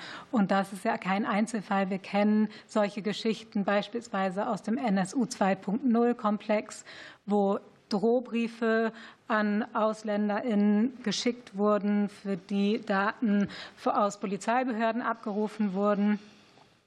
Und das Ausländerzentralregister, in dem eben enorm viele Daten gespeichert sind und auf das enorm viele Behörden zugreifen können, erhöht dieses Missbrauchsrisiko. Und um das wieder ein bisschen zu minimieren, ist es unserer Ansicht nach erforderlich, dass man wirklich nur diejenigen Behörden an dieses Verfahren, also an das automatisierte Abrufverfahren anschließt, die es wirklich alltäglich benötigen und nicht wie jetzt vorgesehen, auch solche Behörden, die eben nur selten und auch nicht eilig Daten aus dem Register brauchen und genauso gut eben ähm, manuelles Ersuchen stellen könnten. Außerdem braucht es natürlich wirksame Schutz- und Kontrollmechanismen. Wir haben im Moment ja diese Stichprobenkontrolle. Da werden aber nur circa eine von 10.000 Abrufen überprüft und das auch nur auf einer Basis einer Selbstauskunft der Behörde. Und ähm, ja, es ist ziemlich erschreckend, dass trotzdem ja 1,8 Prozent der überprüften Datenabrufe rechtswidrig waren. Das zeigt also auch noch mal, wie anfällig eigentlich dieses Register für Datenschutzverstöße ist. Ähm, und ja, zur, zur Volltextspeicherung. Also ja, wir, wir plädieren dafür, sie komplett abzuschaffen, weil sie datenschutzrechtlich hochproblematisch ist. Also Asylbescheide ähm, und Gerichtsentscheidungen können hochsensible Daten enthalten, Fluchtgründe, Verfolgung, sexuelle Orientierung, Gesundheitszustand etc. Auch aufenthaltsrechtliche Gerichtsentscheidungen übrigens, da sie ja potenziell eigentlich alle persönlichen, wirtschaftlichen und sonstigen Bindungen aufzeigen, wenn es zum Beispiel um eine Ausweisungsentscheidung geht. Und die äh, angesprochenen Schutzmechanismen sind aus unserer Sicht nicht ausreichend. Zum einen ist es so, dass aufenthaltsrechtliche Gerichtsentscheidungen gar keinen Schutzmechanismen ähm, unterfallen. Sie müssen ohne jegliche Einschränkung gespeichert werden, weil sie nicht erfasst sind von, von diesen angesprochenen Schutzmechanismen. Und bezüglich der asylrechtlichen Entscheidungen ist es so, dass ähm, ja, diese Mechanismen eigentlich nicht äh, keinen wirksamen Schutz gewährleisten. Also Erkenntnisse aus dem Kernbereich privater Lebensführung sollen geschwärzt werden. Es ist schon mal nicht wirklich klar, was damit gemeint ist. Also das Bundesverfassungsgericht fasst es sehr eng, versteht darunter eigentlich bisher intime Daten, die im Rahmen einer verdeckten staatlichen Überwachung erhoben werden. Also dass dann eben, also ob jetzt Angaben gegenüber Behörden erfasst sein sollen, ist zweifelhaft. Und praktisch bedeutet das ja auch, dass solche Dokumente händisch geschwärzt werden müssten. Insofern wäre es für uns aus unserer Sicht sinnvoll, das zu streichen. Und es, die Erforderlichkeit ist auch nicht ersichtlich. Also Behörden, wenn sie wirklich mal mehr als den Tenor brauchen, können diese Texte auch anfragen. Danke sehr. Frau Bengstein, haben Sie noch Fragen? Ja. Bitte sehr. Vielen Dank, Herr Vorsitzender. Einige datenschutzrechtlichen Bedenken zu dem Thema entstehen durch eine unklare Formulierung im Gesetzentwurf, insbesondere was die Übertragung von Daten des Sozialleistungsbezuges in das Ausländerzentralregister betrifft. Herr Kröger hat in seiner Stellungnahme auf das datenschutzrechtliche Bestimmtheitsgebot hingewiesen. Auch Herr Professor Friel geht darauf ein und äh, schlägt auch Konkretisierung vor. Daher richten sich meine beiden Fragen an Herrn Professor Frie. Erstens, unter welcher Voraussetzung der Bestimmtheit würde Ihrer Meinung nach der Entwurf die datenschutzrechtlichen Bedenken berücksichtigen? Und zweite Frage, wie müssten diese Konkretisierungen konkret formuliert sein und könnten das beispielsweise auch in Form einer Legaldefinition geschehen? Bitte sehr. Äh, ja, Frau Abgeordnete, was die ähm, Fragen anbelangt, äh, welche Daten ähm, jetzt äh, ins Ausländerzentralregister kommen, so war ja meine Einmerkung die, ähm, dass die Formulierung hier in dem Artikel, der das Ausländerzentralregistergesetz ändern soll, recht offen formuliert ist und man eine Konkretisierung dann erst in dem Artikel hat, der die entsprechende Durchführungsverordnung ändert. Ähm, hier würde ich auf meine schriftliche Stellungnahme, wo sich ein konkreter Formulierungsentwurf zu dieser Frage findet, ähm, verweisen. Ähm, das äh, scheint mir an der Stelle zu mehr Rechtssicherheit und Klarheit äh, beizutragen, was ich dort äh, vorgeschlagen habe. Wenn ich die Frage richtig verstehe, bezieht sie sich eben ansonsten auch noch mal auf die Frage, was die Konkretisierung der Übermittlungsschwellen anbelangt. Ähm, hier ist es, glaube ich, so, dass man tatsächlich ähm, eben die Übermittlung an die äh, Polizei und Strafverfolgungsbehörden ähm, auslagern sollte in eine eigene Vorschrift, weil man das jetzt durch eine Änderung von dem Paragraphen 15, der ja allgemein die Übermittlung an verschiedene Behörden richtet, äh, regelt, nicht gelöst bekommt. Und hier wäre also eine eigene Vorschrift erforderlich. Ähm, da kann ich jetzt in der Sitzung äh, mir keinen konkreten Formulierungsvorschlag aus dem Ärmel schütteln. Aber da die entsprechenden Übermittlungsschwellen ja aus der Rechtsprechung des Bundesverfassungsgerichts ähm, hinlänglich bekannt sind, wäre es also durchaus möglich, das auch in dem äh, Gesetzgebungsverfahren hier noch durchzuführen, eine entsprechende Vorschrift zu formulieren und dafür zu sorgen, dass die Übermittlungsschwellenformulierungen äh, eben den Forderungen ähm, des Bundesverfassungsgerichts entsprechen. Vielen Dank. Herr Thomi, bitte. Ja, vielen Dank. Ich möchte gerne auch in der zweiten Runde zwei Fragen an Herrn Kipker äh, stellen. Und zwar äh, zum einen nochmal zum Thema Datenaustausch, Datenübermittlung. Herr Professor Schwarz ist es vorher gewesen, der da das äh, Modell der Doppeltür ins Spiel brachte. Also zum einen eine Ermächtigungsgrundlage für die Weitergabe von Daten, das ist das Einstellen durch die erste Tür, einen Zwischenraum sozusagen, und dann eine weitere Ermächtigungsgrundlage für das ja, Entgegennehmen, für die Herausnahme von Informationen aus diesen diesen Zwischenraum, äh, was ja im Nachrichtendienstrecht eine große Rolle spielt. Aber auch hier haben wir es ja mit Sicherheitsbehörden zu tun. Deswegen meine Frage an Sie, ob Sie äh, dem Gedanken des Herrn Schwarz hier folgen würden, zu sagen, wir bräuchten da eher zwei Ermächtigungsgrundlagen äh, oder ob Sie eher sagen würden, das ist hier nicht erforderlich. Gegebenenfalls, warum braucht man zwei Ermächtigungsgrundlagen? Jedenfalls, warum braucht man es hier aber nicht? Vielleicht können Sie dazu einen, einen Gedanken äußern. Und der zweite, zweite Punkt ist, was Herr Dr. Weichert vorher äh, auch ein bisschen spöttisch ansagt, wie es Datenschutz-Cockpit kommt, ist Ende des Jahrzehnts gekommen. Ich hoffe, wir sind da schneller. An mir soll es nicht scheitern. Ähm, aber auch hier eine Frage, eine allgemeine Frage an Sie, Herr Professor Kipker. Ähm, was, was vermag ein Datenschutz-Cockpit aus Ihrer Sicht zu leisten? Wozu braucht man es? Wozu ist es gut? Was ist auch vielleicht auch eine überzogene Erwartung an Datenschutz-Cockpit im Allgemeinen und im Besonderen? Was könnte es hier bewirken? Bitte sehr, Herr Kipka.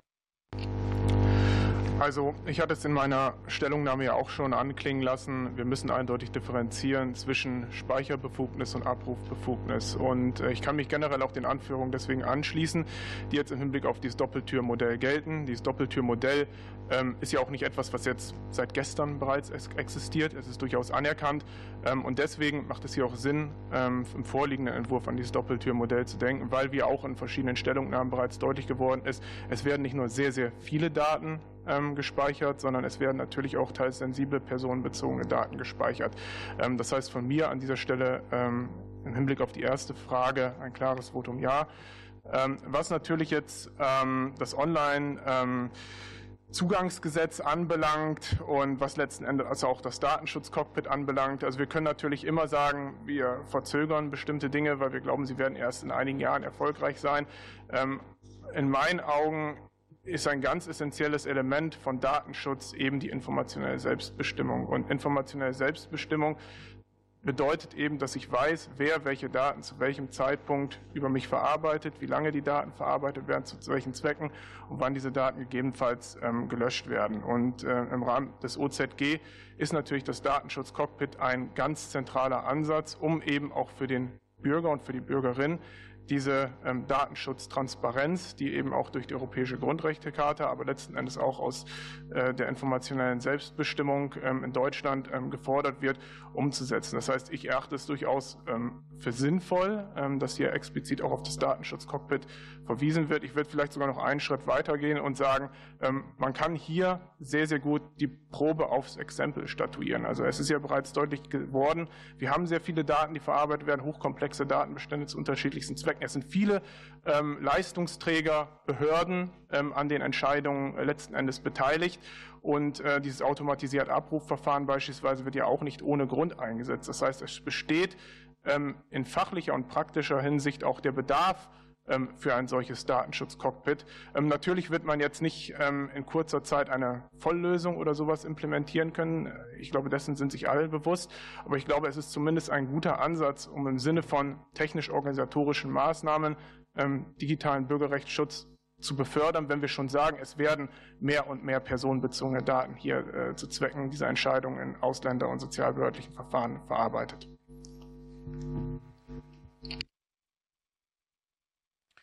Gut, vielen Dank. Schauen in die Runde. Dann nutzen wir jetzt die Zeit noch für eine weitere Frage von der Kollegin Wegge. Gibt es weitere Wortmeldungen? Gut, dann schließen wir noch mal eine Fraktionsrunde an, soweit die Zeit reicht. Frau Wegge, Frau Wegge bitte. Genau, ich habe eine Frage wieder an zwei Sachverständige, einmal wieder an Herrn Professor Ulrich Käber und einen an Herrn Kipker.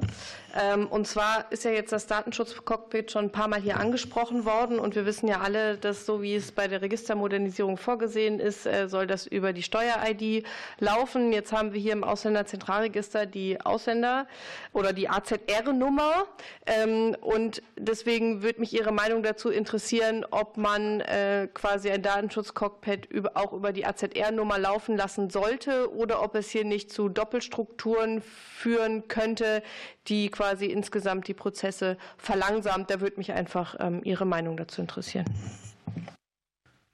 Gut, Herr Kelber, bitte.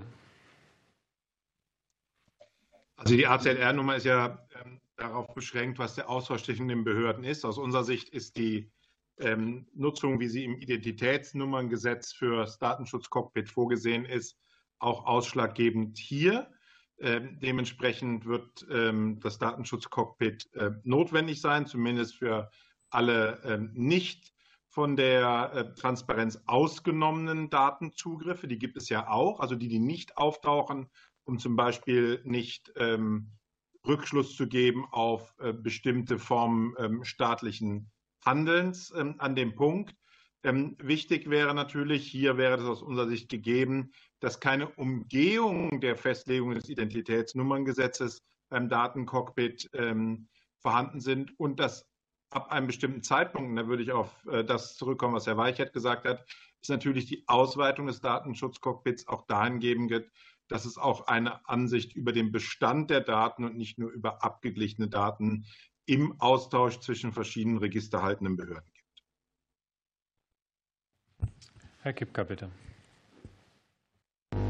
Also ich würde mich da weitestgehend auch der Auffassung von Ulrich Kelber anschließen. Also wir haben jetzt bereits das Datenschutz-Cockpit, was eben ähm, auf Nutzung der Identifikationsnummer nach dem Identifikationsnummerngesetz aufbaut. Und ähm, die Regelung soll ja auch gerade erleichterten Zugriff schaffen, verbesserte Zugriffsmöglichkeiten auf Daten ähm, und jetzt hier wieder einen Medienbruch letzten Endes herbeizuführen, indem eben ähm, eine weitere Nummer verwendet wird, ähm, erschließt sich nicht ohne weiteres und wäre meiner Meinung nach auch im Rahmen der Registermodernisierung nicht unbedingt förderlich. Danke.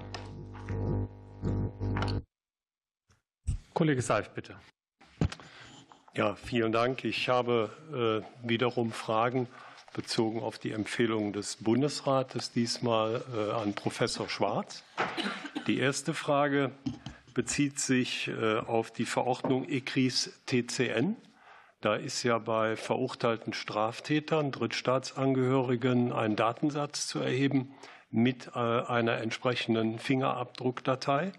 Und der Bundesrat schlägt vor, dass man hier aus dem AZR vorhandene Fingerabdruckdateien übernimmt. Und äh, der Bundesrat sagt zunächst, wir bitten das zu prüfen. Deshalb ist das eine rechtliche Frage. Und das wäre die erste Frage. Frage zwei. Bezogen auf den Vorfall Brockstedt ist hier eine Regelung äh, im Gesetzentwurf enthalten, die vorsieht, dass Vollzugseinrichtungen zum Strafvollzug äh, ebenfalls Informationen, Daten aus dem AZR erhalten sollen. Der Bundesrat weist aber darauf hin, dass gerade im Fall Brockstedt es sich nicht um Strafvollzug, sondern um Untersuchungshaft gehandelt habe und schlägt deshalb vor, die Einschränkung des Vollzugszwecks ganz wegzulassen und stattdessen von Vollzugseinrichtung zu sprechen. Wie bewerten Sie das rechtlich? Dann kommen wir zur Beantwortung digital. Herr Schwarz, bitte. Ja, ganz herzlichen Dank, Herr Seif, für die mir gestellten Fragen. Ähm, zunächst mit Blick auf die Übernahme ähm, von äh, Fingerabdruckdateien. Ähm, die der Bundesrat ja hier vorschlägt. Da gilt es meines Erachtens ganz klar zu überprüfen, also die bloße Übernahme von bereits vorhandenen Daten, Datensätzen, die als solche bedarf, und das entspricht ja auch ein bisschen dem, was ich hier mit dem Doppeltürmodell nochmal gesagt habe, schon einer eigenständigen Ermittlungs- oder einer eigenständigen Rechtsgrundlage. Das heißt, ähm, die bloße Übernahme von vorhandenen Daten ohne weiteren sachlichen Grund dafür trägt, glaube ich, nicht dem Gedanken Rechnung, ähm, dass eben auch die Übernahme der Daten selbst einen eigenständigen Grundrechtseingriff darstellt. Was den zweiten Punkt betrifft, ähm, Ihrer Fragestellung, ähm, so kann man natürlich in der Tat die Frage aufwerfen, so wie es ja auch die Stellungnahme des Bundesrates nahelegt und so wie ich das auch in meiner Stellungnahme noch einmal kurz mit aufgegriffen habe, die ja insoweit in Anlehnung an die Empfehlung des Bundesrates im Gesetzgebungsverfahren auch verfasst worden ist. Untersuchungshaftanstalten oder Untersuchungsanstalten sind eben keine Vollzugseinrichtungen im klassischen Sinne für den Strafvollzug, ähm, sondern sie haben eine verfahrenssichernde Funktion. Ähm, und vor dem Hintergrund dieser verfahrenssichernden Funktion kann man natürlich auf der einen Seite der Auffassung sein, das ist eben etwas gänzlich anderes als die normalen Haftanstalten. Wenn man aber auf der anderen Seite sagt, hier geht es um eine gleichgerichtete Interessenlage, nämlich des Datenabgleichs mit Personen, die aus einem sachlichen Grund gesehen sich jedenfalls in entsprechenden Einrichtungen befinden, so hätte ich weniger Bedenken gegen eine Ausweitung der entsprechenden Abrufbefugnisse. Ganz herzlichen Dank. Vielen Dank. Frau Kahn, bitte. Genau, weil das Thema gerade war, ähm, wie, wie, funktioniert das Datenschutzcockpit, wie möchten wir das in irgendeiner Form integrieren? Herr Weichert, Sie haben sich für die AZR-Nummer ausgesprochen. Vielleicht können Sie einmal darstellen, wieso ähm, Sie glauben, dass das eine sinnvolle Idee ist. Und eine Frage an Herrn Kelber auch anschließend daran. Wir haben ja mit dem Entschließungsantrag an die Registermodernisierung auch eine Erweiterung vorgesehen, um mehr Transparenz zu haben und auch um ähm, um mehr Möglichkeit zu geben, an der Stelle auch das Datenschutz-Cockpit zu stärken. Jetzt ist es aber ja so, dass die Steuer-ID äh, auch nur beschränkt möglich ist für jeden, der oder der Besitz der Steuer-ID ist ja nur beschränkt möglich für jeden, der im Ausländerzentralregister wäre. Das heißt, die Frage, wie schafft, wie würde es gelingen, wenn man sich nur auf die Steuer-ID konzentriert und nicht auf die AZR-Nummer, zu schaffen, dass, die Bereichs, dass der bereichsinterne Datenaustausch funktioniert oder die technische Protokollierung. Und deshalb vielleicht können Sie dazu einmal nochmal Stellung nehmen und, ähm, und, und das nochmal erklären. Das würde mir, glaube ich, nochmal sehr helfen zu verstehen, wieso Sie sich gegen die AZR-Nummer aussprechen, die aus unserer Sicht ja eine größere Transparenz gewährleisten würde. Dankeschön. Herr Weichert beginnt. Bitte. Ja, vielen Dank für die Frage. Vorher äh, scheint offensichtlich der Eindruck entstanden zu sein, dass also AZR-Nummer und Steuer-ID in Konkurrenz zueinander stehen. Also wenn das irgendwie äh, so rübergekommen sein sollte, ist es absolut falsch. Es sind beides IDs. Entweder man nutzt die eine ID oder die andere. Beide sind ein eindeutig. Das heißt, es reicht eine. Und Datensparsamkeit würde bedeuten, in dem Augenblick, wo wirklich dann die AZR-Nummer nicht mehr benötigt wird, weil alles über die Steuer-ID läuft, dann könnte man auch vollständig auf die AZR-Nummer verzichten. Aber äh, die Steuer-ID, wann die kommt, ist absolut unklar. Das kann in zehn Jahren sein, äh, das kann auch in 20 Jahren sein. Also ich mache jetzt seit 30 Jahren oder seit 35 Jahren Datenschutz und gerade im SGB-Bereich erlebe ich es, dass also Planungen von Frau Schmidt im SGB V nach 30 Jahren immer noch nicht umgesetzt worden sind. Also insofern ist es sinnvoll, um die Grundrechte auf Datenschutz und auf informationelle Selbstbestimmung umzusetzen, jetzt mit dem Instrumentarium, was wir haben, und das ist das, äh, die AZR-Nummer, eben diese zu nutzen, um das zunächst einmal zu erproben. Das ist ja gleichzeitig zu erproben und gleichzeitig auch zu praktizieren, um eben Grundrechtsschutz für die Ausländerinnen und Ausländer zu gewährleisten. In dem Augenblick, wo wir dann die Steuer-ID haben und die vollständig dann die AZR-Nummer ersetzt, können wir natürlich dann eins zu eins dann das dann über, äh, übernehmen, aber dann bitteschön auch mit den entsprechenden äh, technischen organisatorischen Vorkehrungen. Äh, die Steuer-ID ist nur vorgesehen im Registermodernisierungsgesetz für das Nachvollziehen von Übermittlungen. Das heißt, der Betroffene erfährt nur, dass eine andere Stelle eine Übermittlung vorgenommen hat, äh, zum Beispiel vom AZR oder von irgendeinem anderen Register. Das heißt, der Betroffene muss dann zusätzlich noch mal einen Auskunftsanspruch äh, vornehmen, um zu wissen, welche Daten dann tatsächlich übermittelt wurden. Aber dafür wäre das sozusagen das Portal für den Betroffenen, um wirklich dann auch an diese Daten ranzukommen. Dankeschön. Herr Kelber, bitte. Vielen Dank. Der, ähm, der, Deutsche Bundestag hatte ja ähm, genau diese Erweiterung des Datenschutzcockpits ähm, über die reine Meldung, dass eine Übermittlung stattgefunden hat, auf den Inhalt der Übermittlung bis hin zum Inhalt des jeweiligen Registers angeregt, zumindest dort, ähm, wo es ähm, möglich ist ähm, aus Sicht des Gesetzgebers, und das ist der größte Teil. die Steuer-ID aus unserer Sicht fälschlicherweise verwendet, aber ist ja an die angelehnt ist die Identitätsnummer.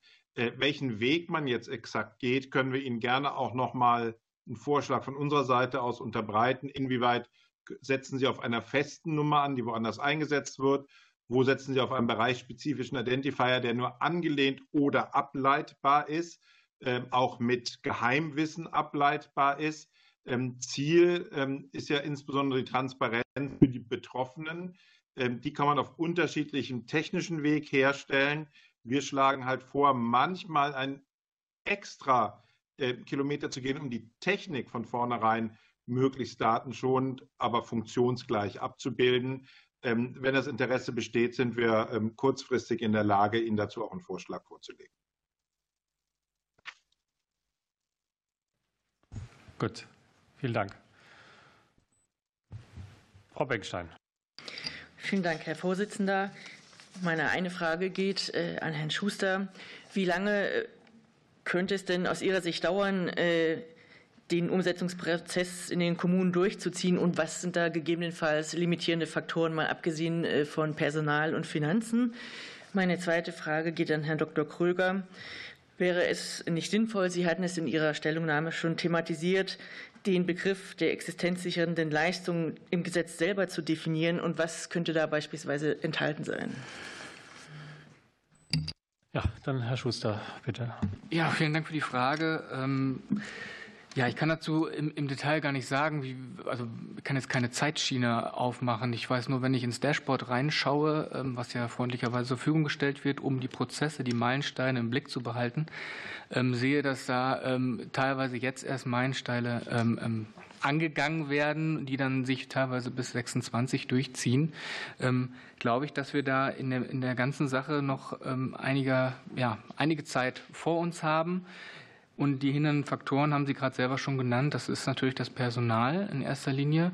Ähm, das ist aber auch vielleicht so ein bisschen ähm, dem ja, den Aufgabenspektrum, den ich ja auch schon versucht habe darzustellen, ähm, geschuldet, dass wir dort uns in der Ausländerbehörde beispielsweise immer in ähm, ja, einem gewissen ähm, Widerspruch oder mit einem Anspruch befinden, in, auf einer Seite Dienstleistungsbehörde zu sein, auf der anderen Seite Willkommensbehörde zu sein. Also da kommen noch weitere Aufgaben hinzu, äh, zu denen, die ich auch schon genannt hatte, was, was beispielsweise die Erteilung eines Aufenthaltstitels angeht. Also es sind noch viel, viel mehr Arbeit mit verbunden. Und es kommt ja auch noch dann hinzu, wenn wir diese äh, Digitalisierungsprozesse uns anschauen, ähm, dass es jetzt auch schon heute dort, wo Ausländerbehörden schon digitalisiert sind oder dabei sind, sich umzustellen, ein erheblicher Zeitfaktor. Ähm, und die andere ähm, Sache ist natürlich, dass das Ganze auch eben entsprechend finanziert werden muss. Da hatte ja der Kollege Ruge auch schon zu Recht darauf hingewiesen, dass das teilweise auch vom BMI oder dann eigentlich in Verantwortung der Länder geschehen sollte. Vielen Dank. Herr Dr. Kröger. Ja, ähm, die Frage ging äh, in die Richtung, ob der Begriff der existenzsichernden Leistungen ähm, noch mal etwas näher im Gesetz ausgeführt werden sollte. Herr äh, Professor Frie hatte dazu ja äh, auch schon Stellung genommen. Ähm, meine Idee, insbesondere vor dem Hintergrund des Bestimmtheitsgrundsatzes, ist vielleicht sozusagen nochmal den Kanon der Leistungen, die erfasst werden sollen, äh, zu bestimmen, also in den jeweiligen Fachgesetzen und als Vorschussgesetz und den dort aufgeführten Büchern des Sozialgesetzbuches. Ähm, denn zum einen ist das wichtig sozusagen für die Betroffenen, um zu wissen, in welchen, Fallen, in welchen Fällen kommt es denn zu Speicherungen. Ähm, Und auch nachher bei der Frage, ist eine Speicherung zulässig oder nicht, ist natürlich für Gerichte wichtig zu wissen, was sozusagen ist eigentlich der äh, Gehalt dessen, was hier äh, an dieser Stelle ähm, geregelt werden soll. Und das zielt eben dann auch darauf ab, dass man nachher weiß, welche Informationen benötigen denn eigentlich dann nachher äh, Behörden, an die diese Daten übermittelt werden können. Herr Thome, bitte. Vielen Dank. Ich hätte noch eine abschließende Frage an äh, Herrn Dr. Kelber und äh, an Herrn Schuster. Ähm, muss gucken, weil die Schilder, weil das, das, Schild Schuster für mich vor Herrn Dr. Ruge steht. Das hat mit dem Winkel zu tun. Deswegen habe ich kurz gezögert. Ja, ähm, da geht es mir um eine Bemerkung, die Herr Dr. Lenz äh, in der ich glaube, Eingangsstatement machte, dass das eine wichtige Gruppe ausgeklammert oder vergessen, jedenfalls nicht enthalten sei. Das sind die EU-Ausländer, das sei aber wichtig, um den Leistungsbezug äh, klären zu können. Und das wäre meine Frage an Sie beide, eine Frage an, an, an Sie beide, ähm, wie, wie, Sie dazu stehen. Äh, ist das äh, eine Notwendigkeit oder ist es mit dem, dem, dem Zweck des AZR nicht zwingend in Einklang zu bringen? Also hat das AZ einen, einen anderen Zweck, als Frage des Leistungsbezuges äh, lückenlos aufzuklären. So, dann Herr Kelber bitte nochmal. Da erwischen Sie mich blank. Ähm, ich weiß, dass der EuGH bestimmte Verarbeitungsprozesse untersagt hat. Ich müsste nachliefern. Herr Schuster. Also ja, vielen Dank für die Frage. Auch die kommt überraschend. Ähm, aber gut, vielen Dank. Ähm, es ist tatsächlich so, dass ähm, man, und da haben Sie schon richtig gesagt, ist es jetzt noch äh, zweckgebunden oder nicht? Wir, also auch in der gemeinsamen Stellungnahme ja gesagt haben, wir würden das gerne dort drin haben, aber einfach mit dem Blick, was die Freizügigkeitsberechtigung angeht. Das heißt, wir brauchen eigentlich die Abbildung im AZR, um zu sehen, ist die Person überhaupt freizügigkeitsberechtigt, ja oder nein. Und das steht und fällt auch eben im, mit dem Leistungsbezug. Das heißt, will die Person Leistung beziehen, ja oder nein, oder, bekommt, oder arbeitet sie, damit überhaupt die aufenthaltsrechtliche Voraussetzung, in dem Fall meistens ja der 38a, ähm, überhaupt gegeben ist. Ähm, das ist das, was ich dazu sagen kann. Ob das jetzt dann entsprechend zweckmäßig ist oder dem Ganzen ähm, zu viel ist, das mag ich nicht beantworten und würde dann auch nachliefern. Gut.